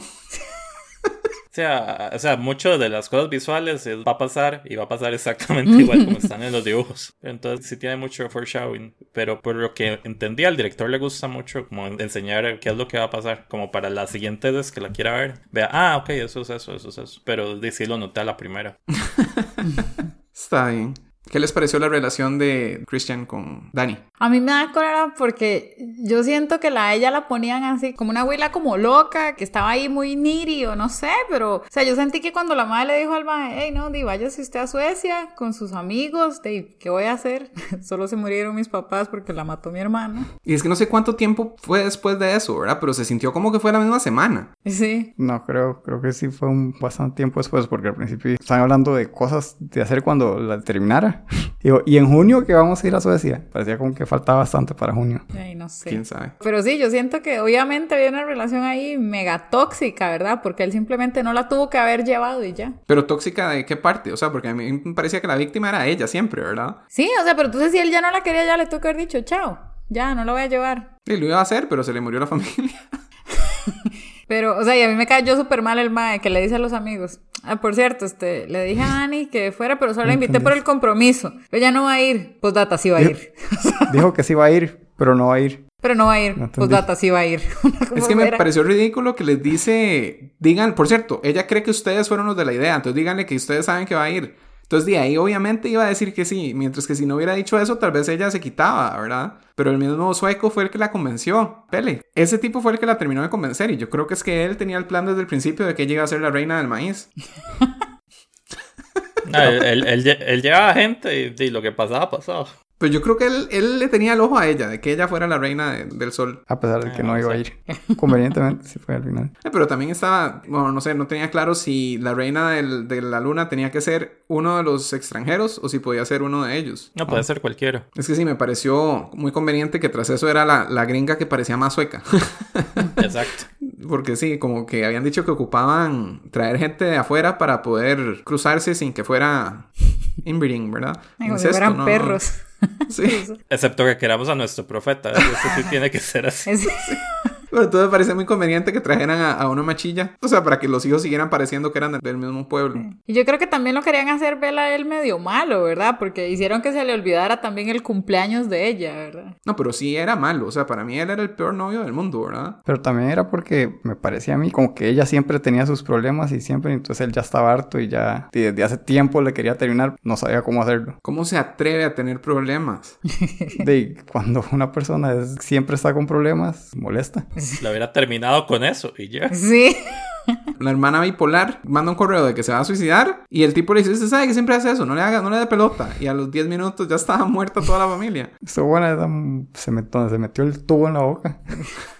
o sea, sí, pero parece entendible no querer estar en una relación donde todo es tragedia. donde- Pero se va. Es que él lo que hacía era súper pasivo-agresivo. Más bien, no me acuerdo en qué momento fue, pero una escena donde ella le está diciendo que no necesita que se disculpe. Y él dice, yo ya me disculpé. Y ella no se disculpó, ¿verdad? Pero no le estoy pidiendo que se disculpe. Y después algo le dice y él se ataca y hace un berrinchito, como Tom Cruise. Y entonces ella más bien termina disculpándose. No tiene sentido. O sea, ella era la que estaba perdiendo siempre. Sí, sí, sí, era una relación tóxica, que ha sido como el tema de los últimos tres podcasts.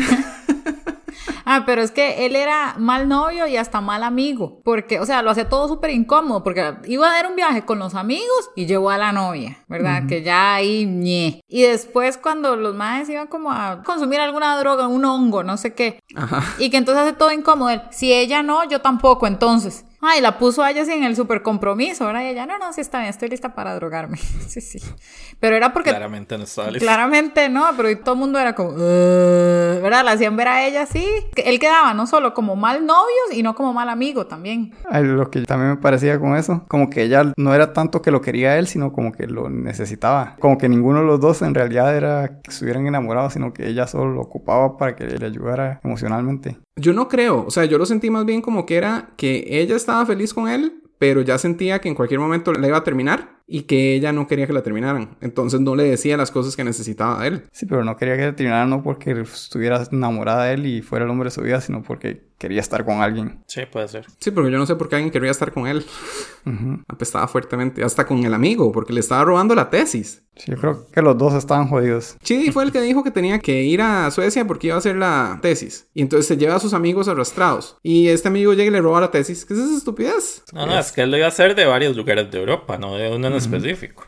Pero ¿por qué Mónica dijo que se le olvidó el cumpleaños si él tenía un queque? ¿De dónde sacó ese queque? Pues Fue el otro, fue Pele, el que se lo dio. Entonces, desde el principio, a mí me triguería un poco cuando ella está atacada llorando cuando se le murieron los papás y la hermana. Porque estaba llorando súper fuerte y, y me pareció súper real. Porque... Ma, lloró feísimo y falso. No, es que así, así lloraba yo cuando se murió mi mamá y yo me despertaba llorando y cosas así.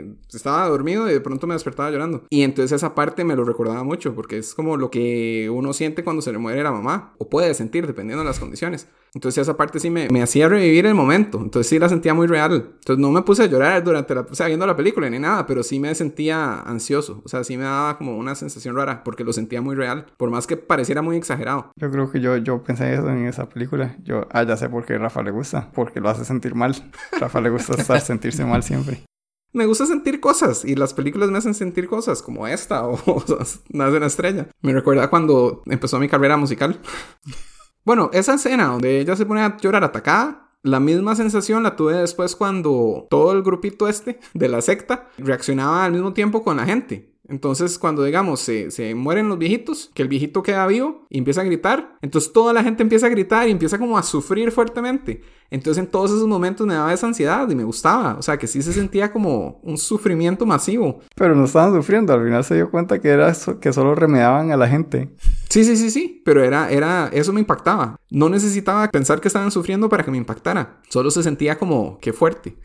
Ah, pero yo siento que eso es como cuando alguien se ríe. Por ejemplo, si Rafa empieza a reírse y nosotros nos reímos arremedándolo, nos empieza a dar risa de verdad. Ajá, entonces ellos empezaron a sufrir. Y, y las, y las viejillas chingas también.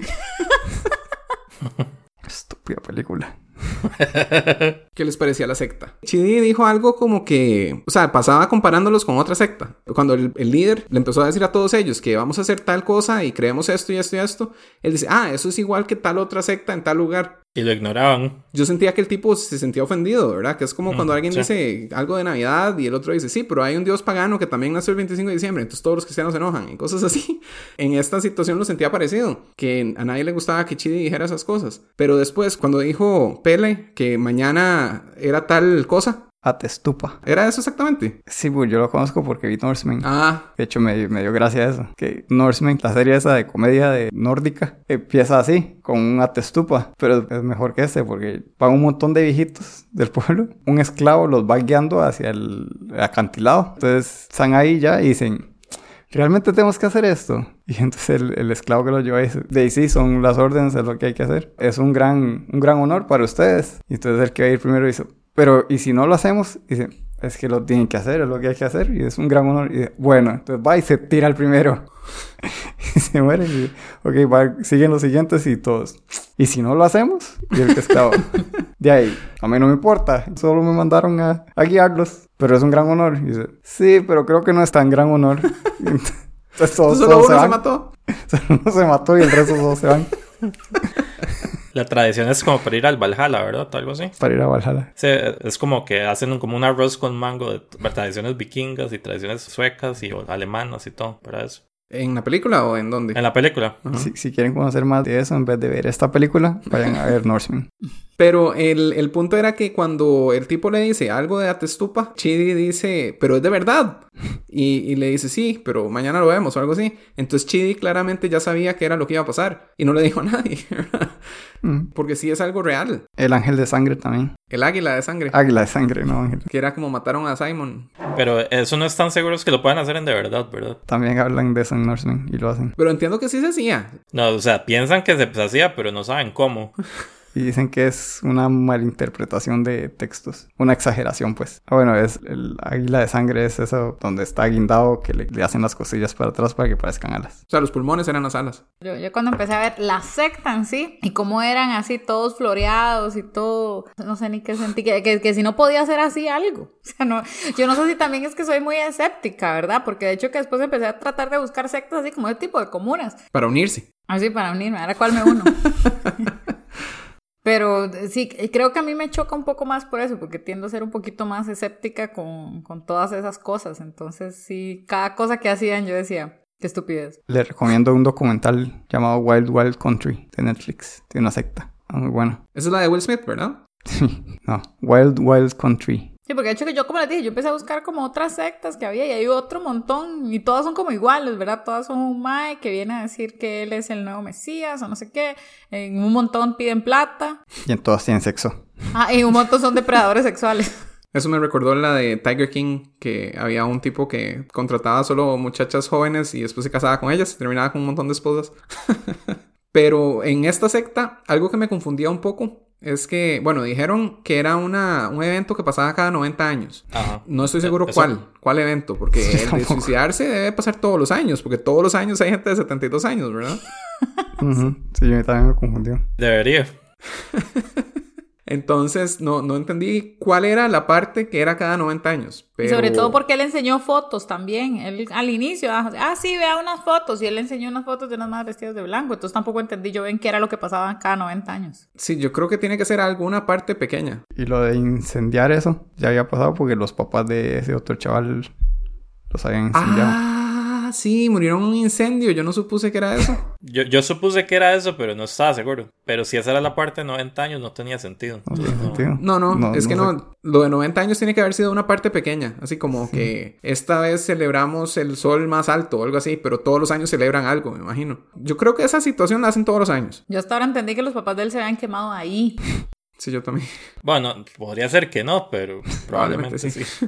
Después otra cosa que no me quedaba claro era si vivían ahí toda su vida. Y yo creo que sí. Creo que sí. No, pero salían a la El peregrinaje. el peregrinaje Por eso, pero entonces era solo como de los 18 a los 36 que salían. en su verano. Y el resto de la vida vivían ahí. Entonces, al principio yo estaba confundido de, digamos, si la viejilla que estaba como cantando o haciendo algo al principio, si era abogada en su vida real. Pero, pero me imagino que no, que uh, cumplen 36 años, vuelven y solo viven en la comuna y hacen cosas de sectas. Ujú. ¿Quién sabe qué harán el resto del año? ¿Construir el edificio triangular? Pastelitos de carne. Esos pastelitos de carne, ¿por qué uno tenía pelo y los demás no? un O sea, bello, ¿ah? bello. Esos son Un bello. bellos. ¿Cómo? ¿Por qué no? No se vio ahí claramente donde ella llevaba el especial. Pero por eso, entonces sonaba como que era que una tradición, o sea, era por la tradición de cómo atrapar al hombre o algo así, ¿verdad? Era el hechizo de, de amor que se ve en el, en el, pergami- en el pergamino. No sé si diría que una Y tradición. por eso la bebida de él era diferente. Como no nadie lo notó. Y el bello era pelirrojo, claramente. Pero hacen entonces una cena de pastelitos solo para que uno de los pastelitos lleve premio. No necesariamente. No, no, e- eso fue ella que se le gustó. Entonces hizo el hechizo de, de amor. Y dado que estaba menstruando, también aprovechó y le hizo el, el fresquito más. Ay, qué estupidez es.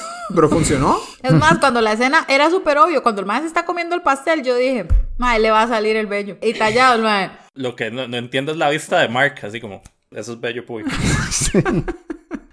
Pero bueno, Mark. Y, y en- enfocan a la muchacha, ¿verdad? Por el pelirroja y todo. Los hongos al principio a ella se lo hicieron en té y a los demás no. Pero después parecía que les estaban dando el té a todas las que iban a bailar. Era el mismo té que le dieron a ella al principio. Podría No ser. sabemos. Podría ser, pero ya está más acostumbrada, así que no les pega tanto. Yo creo que sí les pegaba igual, ¿no? Ella veía las flores en su cabeza que hacían así y de todo. Pero como ya todas pasan consumiendo eso todo el tiempo, no les hace tanto daño, tanto efecto. Todas son unas drogadictas ya. Pero de ganó ella, la que estaba menos acostumbrada al baile y a la droga. Tal vez todo estaba hecho para que ella ganara. Eso pensé, pero después pensé, no, si, si se caía, ¿qué pasaba? Si se caía apenas empezaba a cambiar las reglas. Dos de tres. y ustedes que ya se cayeron vuelven. Tal vez la droga lo que hacía era darle más energía. Era diferente a lo que tomó Christian, Pero el muchacho Ah, parecía sí. más poderoso. porque lo dejó jodido. Ahí me hace gracia que ella, pregunta, ¿qué tiene el té? Y le, le dicen así, y ok, y si se lo siguió. O sea, no hubo follow-up de nada, así que, eh, no importa.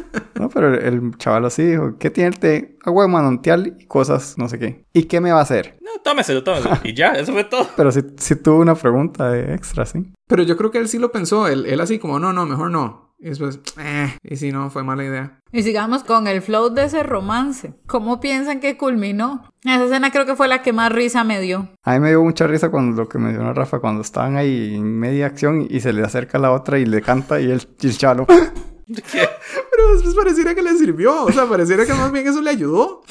Yo creo que Como que él estaba con problemas y después cuando se le quedó viendo a ella, ahí ya, ya pudo seguir feliz. Y creo después llegó la otra a empujarle el trasero. Ah, esa escena en serio daba risa. Sí, pero yo creo que esa era la idea. Ah, ayudándole ahí al final y después rarísimo cuando la madre le da la mano y le empieza a cantar en el oído. Yo, carajo. Estaba buenísimo, o sea, si era... es que Está no, no buenísimo. sé cómo decirlo, sí, es buenísimo porque es la parte más jodida, la parte que uno más piensa, ¿qué diablos está pasando aquí? Y eso es lo que el tipo quiere que uno piense. Entonces, me gustó esa escena y me hizo reír, o sea, sí me pareció estúpida, pero esa era la idea, yo creo. Y me hacía gracia que hasta la, la viejilla que le estaba empujando el trasero al tipo, después él la vuelve a ver y era la viejilla más horrible del mundo. Y eso como que le daba un poder extra. a que la viejilla más horrible del mundo era la que le estaba empujando el trasero. No creo que le diera pues. O sea, como que hacía que la escena valiera más el hecho de que la tipa que le empujó el trasero un gran rato era la tipa más horrible del mundo. Y después la Willy ya todo exagerado dice, ya siento el bebé, ya lo siento. No sé, esa parte me hizo mucha gracia. Me hacía gracia cómo todas las viejillas hacían los sonidos porque me parecía raro que me pareció que ellas hicieron el sonido antes que ella. Entonces era como que ellas la estaban guiando en vez de que la estaban remedando. ¿No notaron eso? Tal vez al inicio, pero yo creo que luego ella tomó control. La batuta.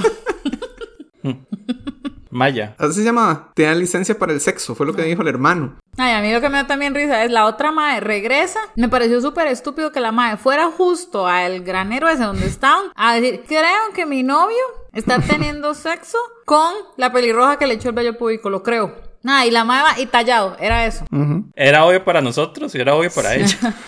Pero siento que también era obvio que la querían dejar hacerlo. Porque le dicen, no creo que sea buena idea, pero la dejan ir. Después ella va y se vomita y se desmaya. Y todas llegan corriendo y la, la agarran. Entonces fácilmente la pudieron haber agarrado antes. Si era que querían que viera. No, pero la, la agarran para de, ayudarle Ayudarle. con la ansiedad. ¿no? Sí. Y de hecho también ahí pasaba lo de que empiezan a respirar por ella. Entonces como que alguien empieza a guiarla. Empieza a hacer sonidos de respirar. Y entonces ella empieza a respirar como ellos quieren que respire. Entonces me hizo gracia que en el otro grupo pasaba lo mismo. O sea que cuando estaban gimiendo empezaron a gemir el montón de viejitas antes de que gimiera ella. Entonces era como, como algo psicológico raro que me, me llamó la atención. Con el viejillo no.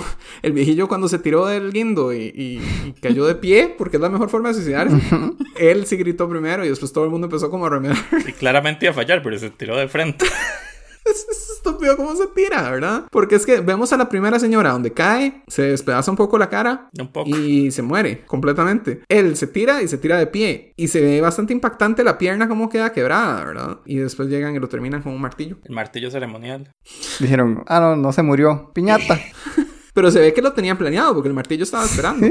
Por eso tenían planeado usarlo de piñata. Sí, pero el baboso que no se tiró de cabeza. Y la pifió, porque claramente había una piedra. No, pero él quería caer de pie. Ay, qué idiota.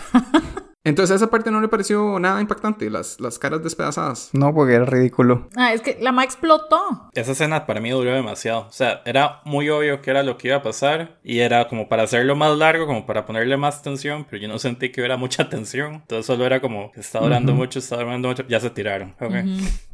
A mí me gustó y me gustó que alejaban la cámara un poco cuando se iban a tirar, entonces que uno veía todo el camino de la persona cayendo hasta que se quebraba la pierna y sí, sí, ¡uh! Sí, sí me pareció bueno eso. Y en el cine era todavía un poco más impactante, yo creo. Ah, pero es que la cabeza de la ma explotó. Porque queda como desinflada. Totalmente. No, no, para mí me pareció muy exagerada la escena. Como muy falsa, no sé. O no, no Sí, sé. pero es que ¿cuántos pisos medía ese, ese acantilado donde se tiró? Siete. Imagínense, si no se tira a un séptimo piso y cae de cara en una piedra, Explota. así queda. Le se explota. La danza y el martillo. Claramente ese era el momento de martillo. Luego era la danza. Sí. Al principio enseñaron al oráculo solo una escena fuera de lugar, ¿verdad? Sí, llegó el árbitro y dijo, offside. Ujú, Fuera de lugar. Y luego ellos interpretan lo que él, él- él hace. Ah, sí, esto quiere decir que ustedes se van a tener que tirar de este acantilado. Pero es gracioso porque sí se relaciona con la vida real, ¿verdad? De que hay alguien que escribe las profecías y después un grupo de gente que las interpreta. Tenía sentido. O sea que él era el que decidía qué era lo que iba a escribir y algunos, desde, que- desde que era niño, dicen, él hacía dibujos y nosotros se los interpretábamos. Entonces, eso suena un poco como una crítica a la religión normal. Podría Como ser. en Wanted. Nudos en un coso y alguien los interpreta. Ah, y es que el oráculo tenía que ser entonces un chiquito, un bebé que viniera de un par de hermanos, era así. No necesariamente hermanos. Hermanos. Pero esa era mi pregunta, si tenía que ser hermanos o digamos, uno podría ser padre, hija, madre, hijo, no sé. Igual no me parece que eso sea siempre, que 100% de las personas van a salir oráculos. No, pero igual eh, la tribu tiene que darle permiso para reproducirse. Entonces, probablemente se murió el oráculo. El siguiente, usted tiene que hacer esto para que salga otro oráculo. Seguro tienen toda una pócima de cómo asegurarse que salga oráculo. No, pero es cierto, o sea, lo que, lo dice Rafa, o sea, tú da listo, me meto con mi hermano, pero ¿y si no sale oráculo? O sea, tiene que salir oráculo. Es el inverso de 300. Que en 300 cuando un niño salía con defectos lo tiraban a un guindo. Ajá, ajá. Este cuando sale revés. normal lo tiran al guindo. Ajá, sí. Yo no sé si los 18 libros son solo interpretaciones de dibujitos, ¿verdad? Yo creo que sí, porque dijeron que ese niño era que no estaba nublado por las cosas de la gente o algo así. Algo que sí me pareció bien es que cuando mataron a Chidi, la mentira que usaron fue, no, alguien se robó el libro, por favor devuélvanlo. Ustedes asuman lo que quieran, pero todos nosotros sabemos claramente quién fue. El libro está aquí tranquilo, pero ¿Y quién mató a Chidi? exactamente no sabemos. Es que cuando Chidi se volvió, hay una sombra, o sea, hay una persona que estaba como a la par de él y no sé quién era. Y después venía entrando un tipo chingo con la cara de, de Will Poulter, ¿verdad? Tipo chingo. No, pero yo creo que no estaba chingo, Rafa. No, Yo lo vi chingo. no está chingo. Enfermazo. Mónica lo está buscando, me imagino. Sí, sí, sí, pero no yo. yo- Enfermaza. Yo, sí, sí. Él dijo, Mark, ¿qué estás haciendo? Y él iba caminando así y decía, Porque era un- una persona con la cara de él. Ah, no, sí, sí, sí, sí, sí. ¡Tome! Vean qué raro. Vean, aquí está la imagen. Se ve borroso, pero tal vez hay algo ahí. Entonces estuve buscando y se supone que era Ulf, que era uno de los que se muere al final, que él estaba disfrazado de Mark, pero él no fue el que le pegó, el que le pegó fue el otro, me imagino que era Pele, o como se llame, pero no sé. O el hermano de Pele, el otro que se murió. Ingmar. Ingmar. Ahora que ya llegamos a las muertes, Ajá. voy a decir mi. Cuando se montaron al avión de Suecia, ya me dio esa impresión. Entonces apunté. Se muere el que me cae mal, que era Mark, ¿Qué? Era Chidi, mejor. Pele y de último el novio. Pele no se murió. Y luego, cuando vi como la secta, yo, sabes, sabes, Pele está metido en esta. Entonces lo cambié a que se muere Mark, la británica, el novio británico, Chidi y luego el novio, que ese sí lo pegué, en el que se muere de último. Mark sí se murió antes que Chidi, porque usaron la cara de Mark. Para matarlo. Pero los ingleses se mueren primero, ¿no? Sí, No sé si Connie se murió, Connie se murió. yo creo que no estaba muerto. Eh, Al al final dijeron que eran cuatro muertos. Sí, los dos ingleses. Mark. Y Chidi. Y me, me hace gracia que después ni siquiera se preocuparon por enterrar bien a Chidi. Ajá. Ah, eh, sí. Para la pata. Era- el pie era. La pata. Ay, pero ¿y cómo lo enterraron? pata. ¿Para arriba? Como una Eh, zanahoria. ya, ya. No, no, es que me imagino que solo enterraron partes. Ah, pero sí, eso también me pareció estupidísimo. Cuando está el pie negro ahí, así como si estuviera sembrado, como un árbol. Bueno, pero también sembraron una planta y le echaron un pedazo de carne, ¿verdad? Sí. Sembraron las semillas y le pusieron un pedazo de carne encima. Entonces tal vez sí hacían eso. Y lo ponen así para que chorree poco a poco. Ah, no está diciendo que eso fue que sembraron una parte de chidi y creció el pie. No, lo que decía era que, que usaron a chidi como fertilizante. Entonces lo ponen así vertical para que vaya soltando poco a poco. Como cuando uno le pone a los perros para que les dé agua poco a poco. Era igual, pero era chidi. ¿Qué hacía Mark con ese grupo? Porque él no sí no parecía antropólogo, no parecía nada. Él, él fue a Suecia con otros motivos, claramente. Ay, pero todas las muertes eran súper predecibles. Y era obvio cuando le dice a la muchacha, oye, ¿puedes venir? Una cosa así. Y él, ya vengo, yo, listo, a morir. Pero él sabía, después de orinar en el árbol sagrado, y que el otro tipo no dejaba de ver. Él dijo, me irá a matar. Y cuando este mae fue a tomarle fotos a eso, uno, listo, ya va a morir. Todas las muertes eran súper, sobre todo las de ellos dos, ¿verdad? Pero no siento que eso sea malo. O sea, es una película en la que matan a todo el mundo. Obviamente todos van a morir. No, no, sí, pero no sé, me hubiera gustado como que murieran distinto. No sé, es que eran como muy planeadas, pero que ya listo, hora de morir. Creo que pudieron haber inventado algo mejor. Yo siento que no nos enseñaron cómo murió Mark y que eso hizo falta. Y Connie. Simon no nos enseñaron cuándo lo mataron, pero lo vimos guindando, entonces eso estaba bien. Y Chidi me gustó cómo murió, pero las otras muertes, de era solo Christian al final. Esa parte estuvo buena, en el oso. No, desperdicio de oso. Yo estaba esperando mucho de ese oso. Yo Que te- los pusieran a pelear o algo Ajá, así. ajá, yo tenía altas expectativas con el oso también. O sea, tengo mis apuntes. Hora y tanto no han usado al oso. No han usado al oso. ¿Dónde está el oso? Y luego ya el oso quemado ahí en la- el dibujo. Y yo, no. Y antes era solo sacarle los órganos. Sí, tras de eso. ¿Ustedes se acuerdan un capítulo, bueno, no sé si ustedes lo vieron, de South Park, que Paris Hilton viste a Butters de un oso? Nah, era igual, porque usaron todo el oso ah, para sacarle los órganos. Y adentro estaba el mae, ah, eso me pareció, junto con la escena del sexo, la segunda escena más ridícula. El mae metido en un oso. A mí me gustó. el oso. O sea, me, me parecía gracioso, entonces valía la pena. Gracioso. Qué malo. de la muchacha, ¿qué les pareció el arco de Dani? ¿Cuál arco? De que encontró su familia, básicamente. Toda la película, digamos, de pasar de ser la novia de la relación tóxica y estar atacada a estar atacada porque se está suicidando los ancianos, a después como que lo acepta todo. O sea, ella se veía muy feliz en la parte donde estaba bailando, ¿verdad? En la competencia de para ser la reina del maíz. Esa es la primera vez que sonríe en toda la película. O sea, antes de eso pasaba como deprimida y con estrés postraumático, como cuando se toma las drogas y luego se tiene que ir al baño porque ocupa calmarse a sí misma y que claramente no puede porque hasta ve a la hermana muerta en el espejo.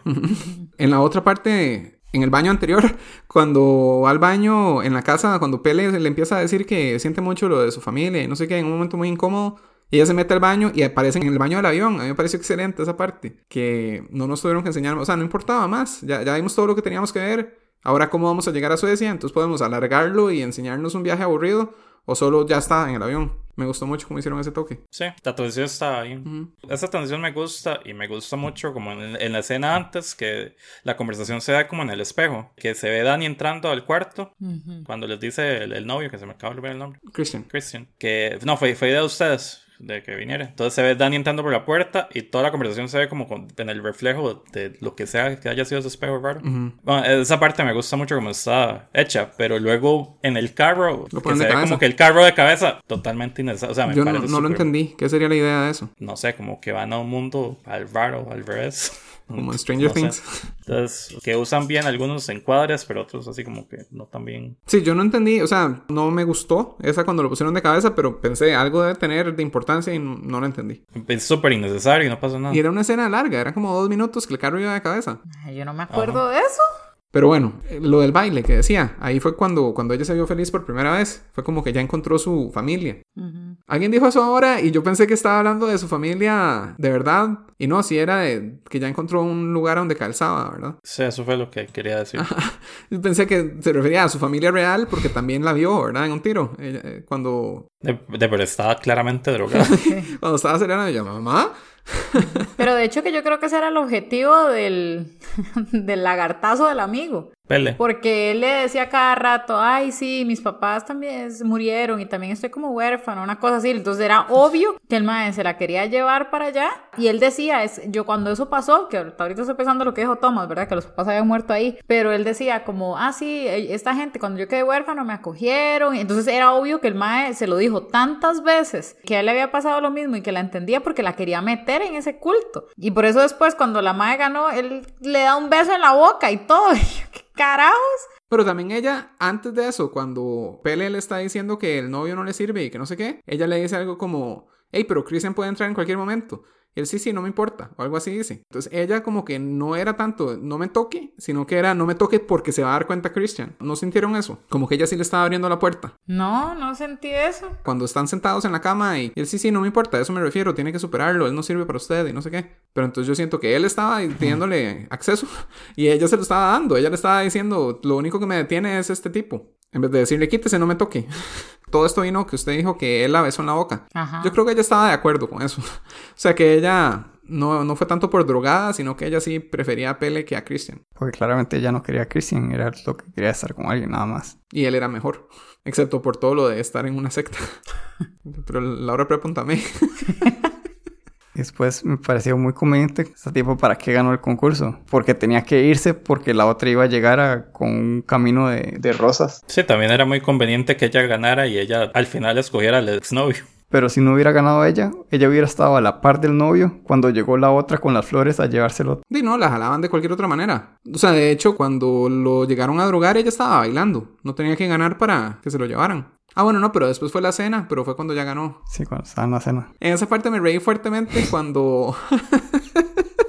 cuando el tipo le dice, hey, ¿qué está pasando? Le dice al viejillo que estaba a la par. Y el viejillo le aplaude en la cara. Y él, ¿pero por qué me hace eso? Y se lo dijo y se puso a llorar. Me, me pareció fuera de personaje, me hizo mucha gracia, me hizo reír. Pero ustedes notaban que también en esa escena, digamos, tenían como arreglos florales y todas las flores hacían así. Sí, las que tenía ella en la cabeza. Ajá.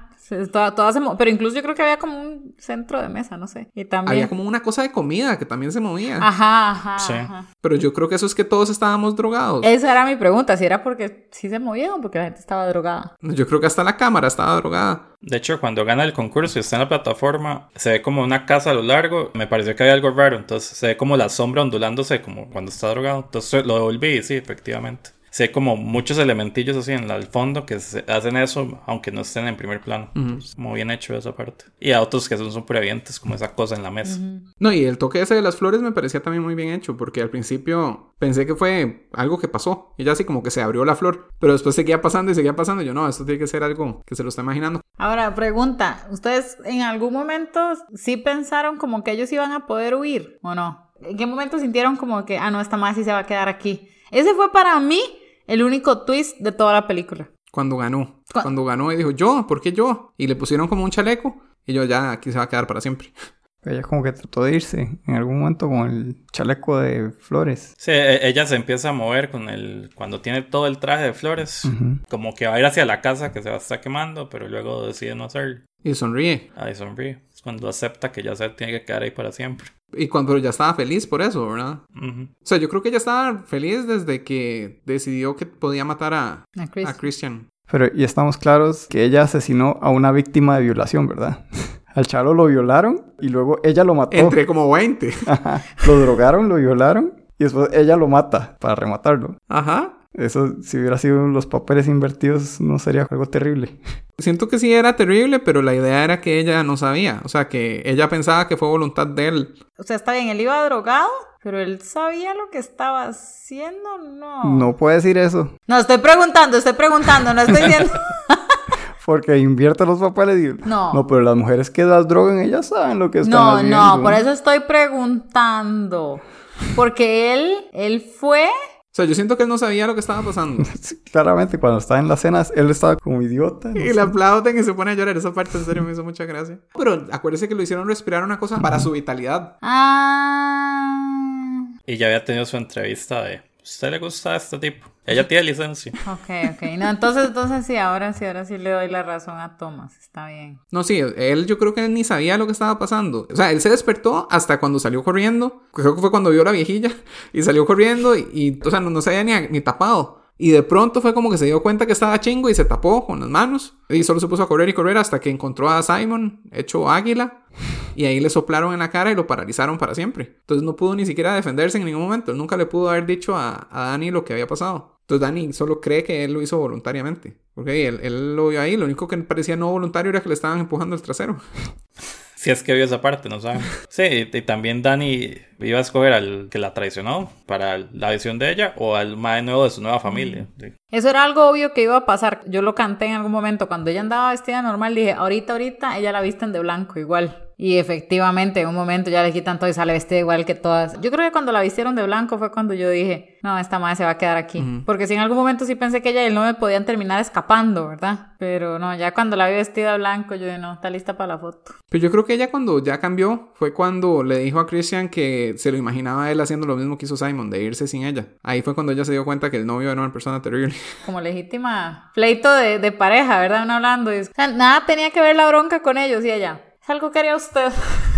Sí me pareció venenoso, Sí, digamos. pero sí es cierto. O sea, él se iba a ir a Suecia sin decirle, tenía todo comprado y todo. Y dice, hoy lo decidí ella, pero usted ya tiene su pasaje. No, pero es completamente diferente, ¿verdad? Es dejarla a ella en otro país, en otro lugar. Mm, yo creo que sí lo hubiera hecho. O sea, no dejarla en el país, sino de, de que le dijeron, hey, probamos si yo lo llevo al aeropuerto, a la estación del tren o lo donde sea, y después la llamamos para que ella venga. Y él, ah, sí, buena idea. Yo estoy seguro que él se hubiera ido. En el carro solo cabía una Sí. persona. Lo siento. No pudimos saberle. Pero dicho. podía irme en el regazo. Nosotros no rompemos No. las reglas. Que no se incumplen las reglas. Y el sueño que ella tuvo de que la abandonaban, que se iban todos en el carrillo y ella se quedaba. Eso me dio gracia. Y después pasó lo mismo, pero a Connie. Pero eso tampoco le pasó a Connie. los amigos no se fueron en un carro. Ujú. Y Mark no se quedó viéndola riéndose. Y después hubo otra parte donde estaba bailando ella y de pronto como que hay un blur raro y en el blur se ve ella disfrazada con las flores del final. No, eso no lo noté. A mí sí me, me brincó esa parte, que en ese baile cuando está de blanco, antes de que ganara, de pronto se ve como una sombra donde se ve ella con todas las flores de colores del final. Sí es un poco larga esta película. Jason dijo que a Sí. Mónica no le iba a gustar porque era lenta. Pero no, no, no la sentí tan lenta. O sea, se tiran del coso hasta la hora, ¿verdad? Que es lo primero Importante. como fuerte, digamos. Sí, como que no pasaba nada antes de eso. No, no tenía ningún problema con la película en la primera hora. Luego se fue a un precipicio muy rápido, como los viejitos. Ah, de lo de foreshadowing. Ajá. Habían dos más que yo, yo no noté, pero luego di, sí busqué un toque. Sale una foto del espantapájaros del Mago de Oz, como encima de la refri, y que al otro lo vuelven un espantapájaros en vida real. Y en la casa de los papás hay una foto de ella y tiene como unas flores encima. No, no, no. No, eso tampoco la noté. Entonces sí, o sea, el director como, esto es lo que va a pasar, tome. Pero entonces, ¿cuándo fue que le dejó de gustar a Thomas? Cuando se puso más ridícula. Creo que cuando le empezaron a dar con el martillo al viejillo. Y le dieron, ahí todavía estaba bien. Cuando se empezaron a pasar el martillo después de haberlo matado, para que todos le es que es un, es un ritual. Ocupan práctica, como cuando el otro le enseña, así es como se corta el oso. vea. Así es como se le pega el viejito en la cabeza. Tenía que asegurarse que estuviera muerto. Sí, yo creo que por ahí fue donde a mí también me empezó a perder. O sea, primero, el viejo sobrevive esa caída, ¿verdad? Pues sí me parece creíble porque cayó de pie. Sí. Pero un señor de 72 años. ¿Qué importa cuántos años tiene? O sea, se quebró las piernas fuertísimo. Se veía realista cómo se quebró Y las todo el mundo. "Ah, ah". Ay, no, ya, ya ahí yo me, me da risa eso, ya. Daba risa, pero yo creo que la idea era que diera risa. No, pues uno Sí. que de risa. Yo creo que la idea sí es que dé risa, que uno piense qué diablos está pasando aquí y que se ría un poco. Pero como nervioso. Pero no cagado de risa, uno. "Ah, se murió el viejo, ¿no? No sé, la segunda vez sí me pareció muy gracioso todo. La primera vez creo que me reí menos, pero sí me parece que la idea es que sea un poco gracioso, No creo. que sea absurdo. No, sí, sí, absurdo sí es. Pero de hecho que sí, yo, después de eso yo empecé a decir, "Mm", y ya después empezaron a pasar cosas así absurdas, la escena del sexo y todo eso ya, entonces ya, ya ahí empezó para atrás. Ya el oso fue la, la cereza del pastel para mí ya. Sí, y en una película que se suponía que era de violencia, no enseñan las muertes ni siquiera. Solo desaparecen las personas. Entonces su queja es que no hay suficiente violencia gráfica. Que no entiendo el sentido de la película, básicamente. Porque no da miedo, no asusta, no hay violencia como so. Pero es que no entiendo, a Thomas no le gustan las películas de miedo, pero lo que se queja de esta es que no tenía cosas de película de miedo. Sí, pero entonces solo sentía que estaba perdiendo el tiempo. No, porque era una película. Ni siquiera sabe lo que es la película. Es el punto de Tom. O sea, pero ¿qué importa si no se sabe si es de miedo o no? Lo importante es la historia de ella y la venganza. La venganza de, de una víctima. Bueno, pero él no era una víctima desde el principio, sí era una persona pestosa. Era una persona pestosa, no, no merecía morir. En mis teorías yo tenía la teoría de que ella después iba a matar a todo el pueblo. Que iba a ser satisfactorio. Pero claramente ya con el baile eso, eso se fue aclarando de que no iba a ser así. Así que ella era uno de ellos ahora. Yo pensé que con el baile iban a tirar al oso a ver a cuál se hartaba. Yo tenía aquí que ella estaba toda feliz bailando y cuando dicen que quedan ocho, ella se puso a celebrar y buscó a Christian como para celebrar con él a distancia y él lo estaba viendo para otro lado. Él no le interesaba en lo más mínimo lo que ella estuviera haciendo y yo creo que él ni siquiera estaba drogado todavía. Estoy de acuerdo. Pero creo que ya estaba claro que él no quería estar en esa relación desde hace tiempos. Yo lo odié a él desde el principio, pero después sí puse, me da un poco de lástima a Christian cuando lo drogan para violarlo. Las tijeras de debajo de la almohada del bebé. Yo pensé que eso iba a ser Sí. No algo. pasó nada, ¿verdad? ¿Cuáles tijeras? Cuando llegan a la casa conjunta y está como un bebé llorando ahí, Se la ponen como debajo. meten unas tijeras debajo de la almohada donde está durmiendo el bebé. Y yo, Eso es peligroso. Mm. ¿Verdad? Y yo, esas tijeras fijo las va a agarrar y va- van a ser útiles eventualmente. Y no, nada. Ese bebé lloraba toda la noche. Ay, qué desesperante. Me gustaba el, el sonido en la película, porque digamos, el bebé ahí llorando me parecía incómodo, molesto. Cuando ellos entran, que suenan las flautas y que todo era... Y que fue como 10 minutos de música súper repetitiva, bastante molesta y me gustaba, que me hacía sentir incómodo. Voy a hacer todo lo que Rafa dice en su vida, calza con que le gusta sentirse mal En las películas me gusta cuando me hacen sentir incómodo. o estresado. Sí, tenso. Por eso sigue siendo amigo de Thomas. Ujú. ¿Tiene sentido? Sí, Buen psicoanálisis. Mónica debería ser psicóloga. Pero entonces, en resumen, a mí me gusta mucho la película porque las partes incómodas me hacen sentir incómodo, las partes absurdas me hacen reír y me gusta que ella parece tener un final feliz. Maté a mi novio apestoso, y ahora soy la reina del maíz y véanme con mis flores. Y me parece que ustedes están de acuerdo en varias de esas cosas, en que las cosas absurdas son graciosas, Ujú. Que se vieron fuertemente varias veces Sí. y, y ya.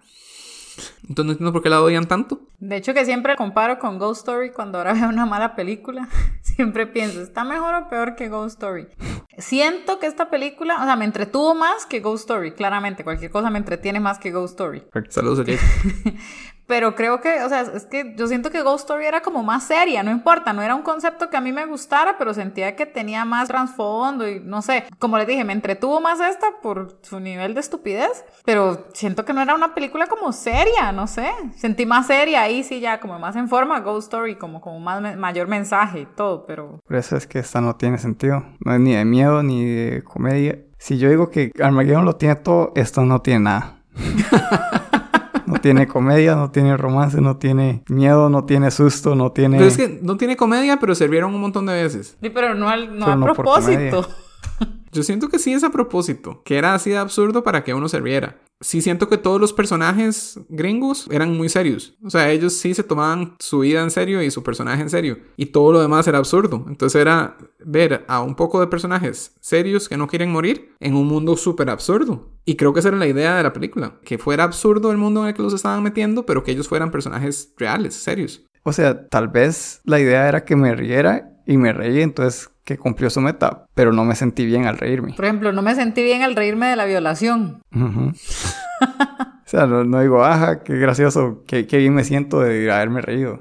Qué gracioso. No, me pero no siento. sentirse bien de haberse reído, pero de que haya un impacto, o sea, de que, de que afectara su día, el ver a las mujeres cantándole al oído al tipo mientras está teniendo relaciones con la otra y que hagan todos los sonidos al mismo tiempo y después le empuje el trasero, ¿eso no le impactó de alguna manera? Mm, De ninguna manera. Me impactó de que me hizo perder el tiempo. Entonces, opiniones finales, Mónica. Si a alguien le gusta ver como suspenso, así estilo So, tal vez No le la puede gustar. No, no, tal vez le puede No, no gustar. comparo o para nada con So. No, no, no, es que... O sea, me refiero como So, así de que So yo nunca la he considerado una película de miedo, digamos. Pero es una de esas películas como de violencia, que se ven cosas así y ya. Eso es lo único con la que comparo a esta película, porque no da ni miedo y tiene como cierto suspenso así y escenas medio gore. Esta no tiene un gore como... No, jamás como ese, jamás como ese. Ya el de So es mucho más elevado, pero como que quieren en algún momento ser ese tipo de película un poquito. Pero honestamente, antes de ver esta película, creo que hay un montón de películas antes que ver. Yo siento que el gore sí era parte de lo que hablaban de esta película, principalmente por las caras de las personas ancianas y el águila de, de sangre. Eso impactaba mucho a la gente cuando salió en el cine. Sí, yo sé. Sí me parece raro que ustedes lo downplayen tanto, que lo, que lo hagan sonar tan poco gory, porque sí era lo famoso. No, pero yo sí siento que sí era así. Ya vi lo mismo hace dos semanas en algo mejor. Pero eso no es culpa de la película. ¿eh? Lo hizo peor que el- como yo ya lo había visto. Pero vio la cabeza destruida en Norseman. No, pero fue más gracioso. Una buena gracia. Está bien. Diego, opiniones finales. Bueno, después de ahorita, tal vez creo que me gustó menos de lo que pensé. pero, o sea, de que di, uno comenta y di, es cada vez más estúpido. Pero creo que haber pensado que era un slasher al inicio me hizo pensar, ah, toda esta trama va a ser estúpida y todo esto va a ser estúpido. O sea, de que eh, todos se van a morir y al final va a quedar uno. Y fue más o menos lo que pasó. Entonces, ya ir con esa lógica de que va a ser una película de esas, sí, sí, sí ayuda. De que ninguna es muy buena, pero sí es como un take diferente a, a ese tema. Porque todas las películas pasan de noche y esta pasa de día.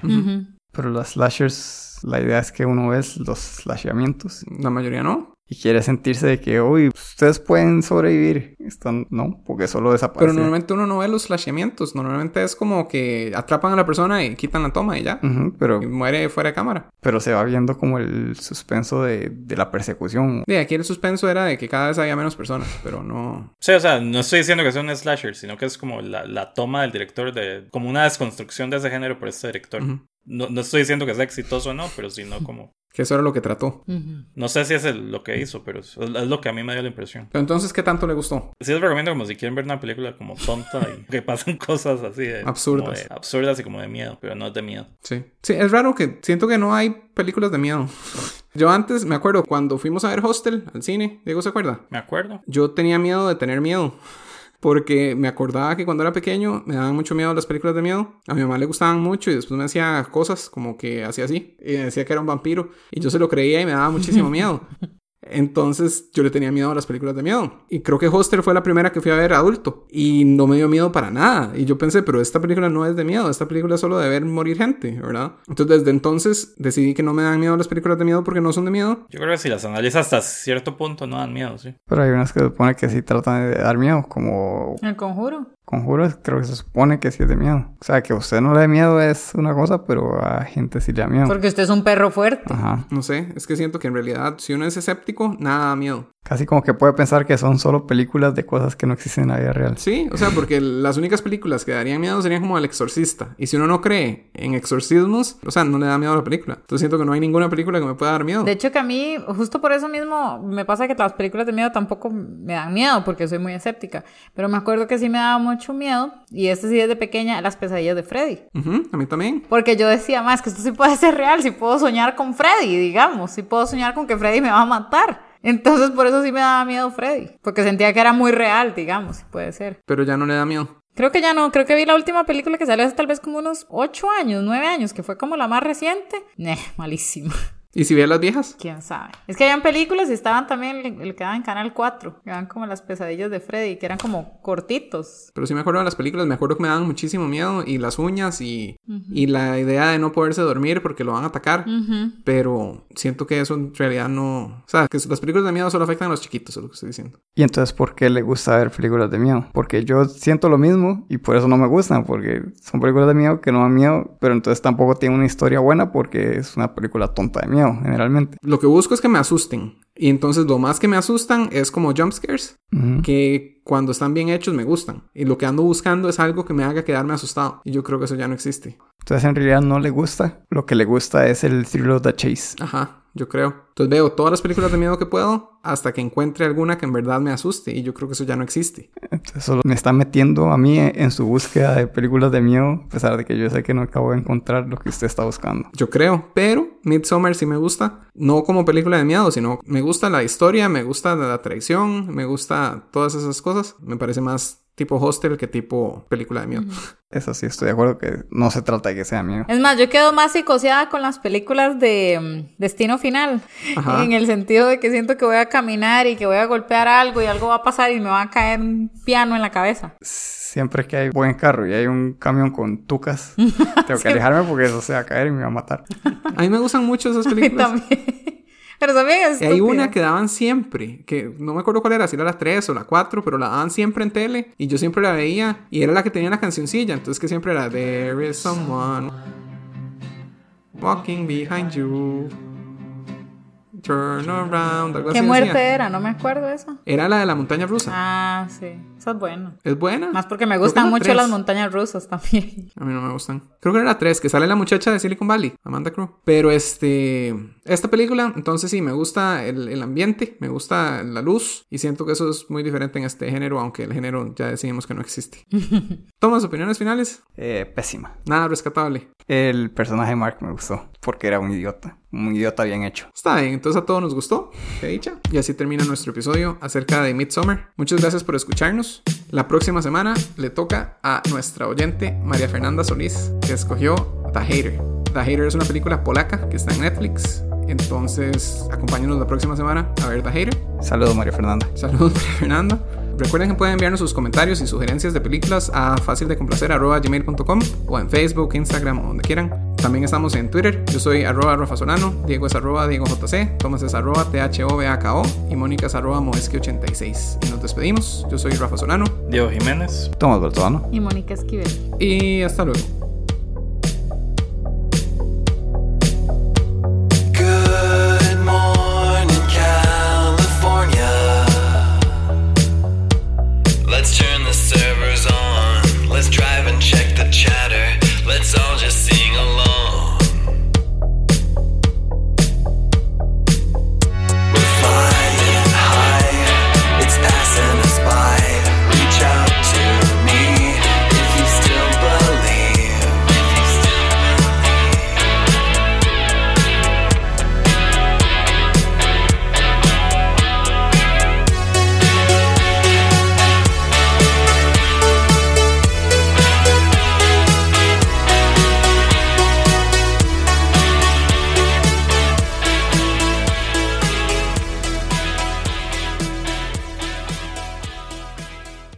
De la muchacha. ¿Qué les pareció como el, el, el flujo? No, no flujo.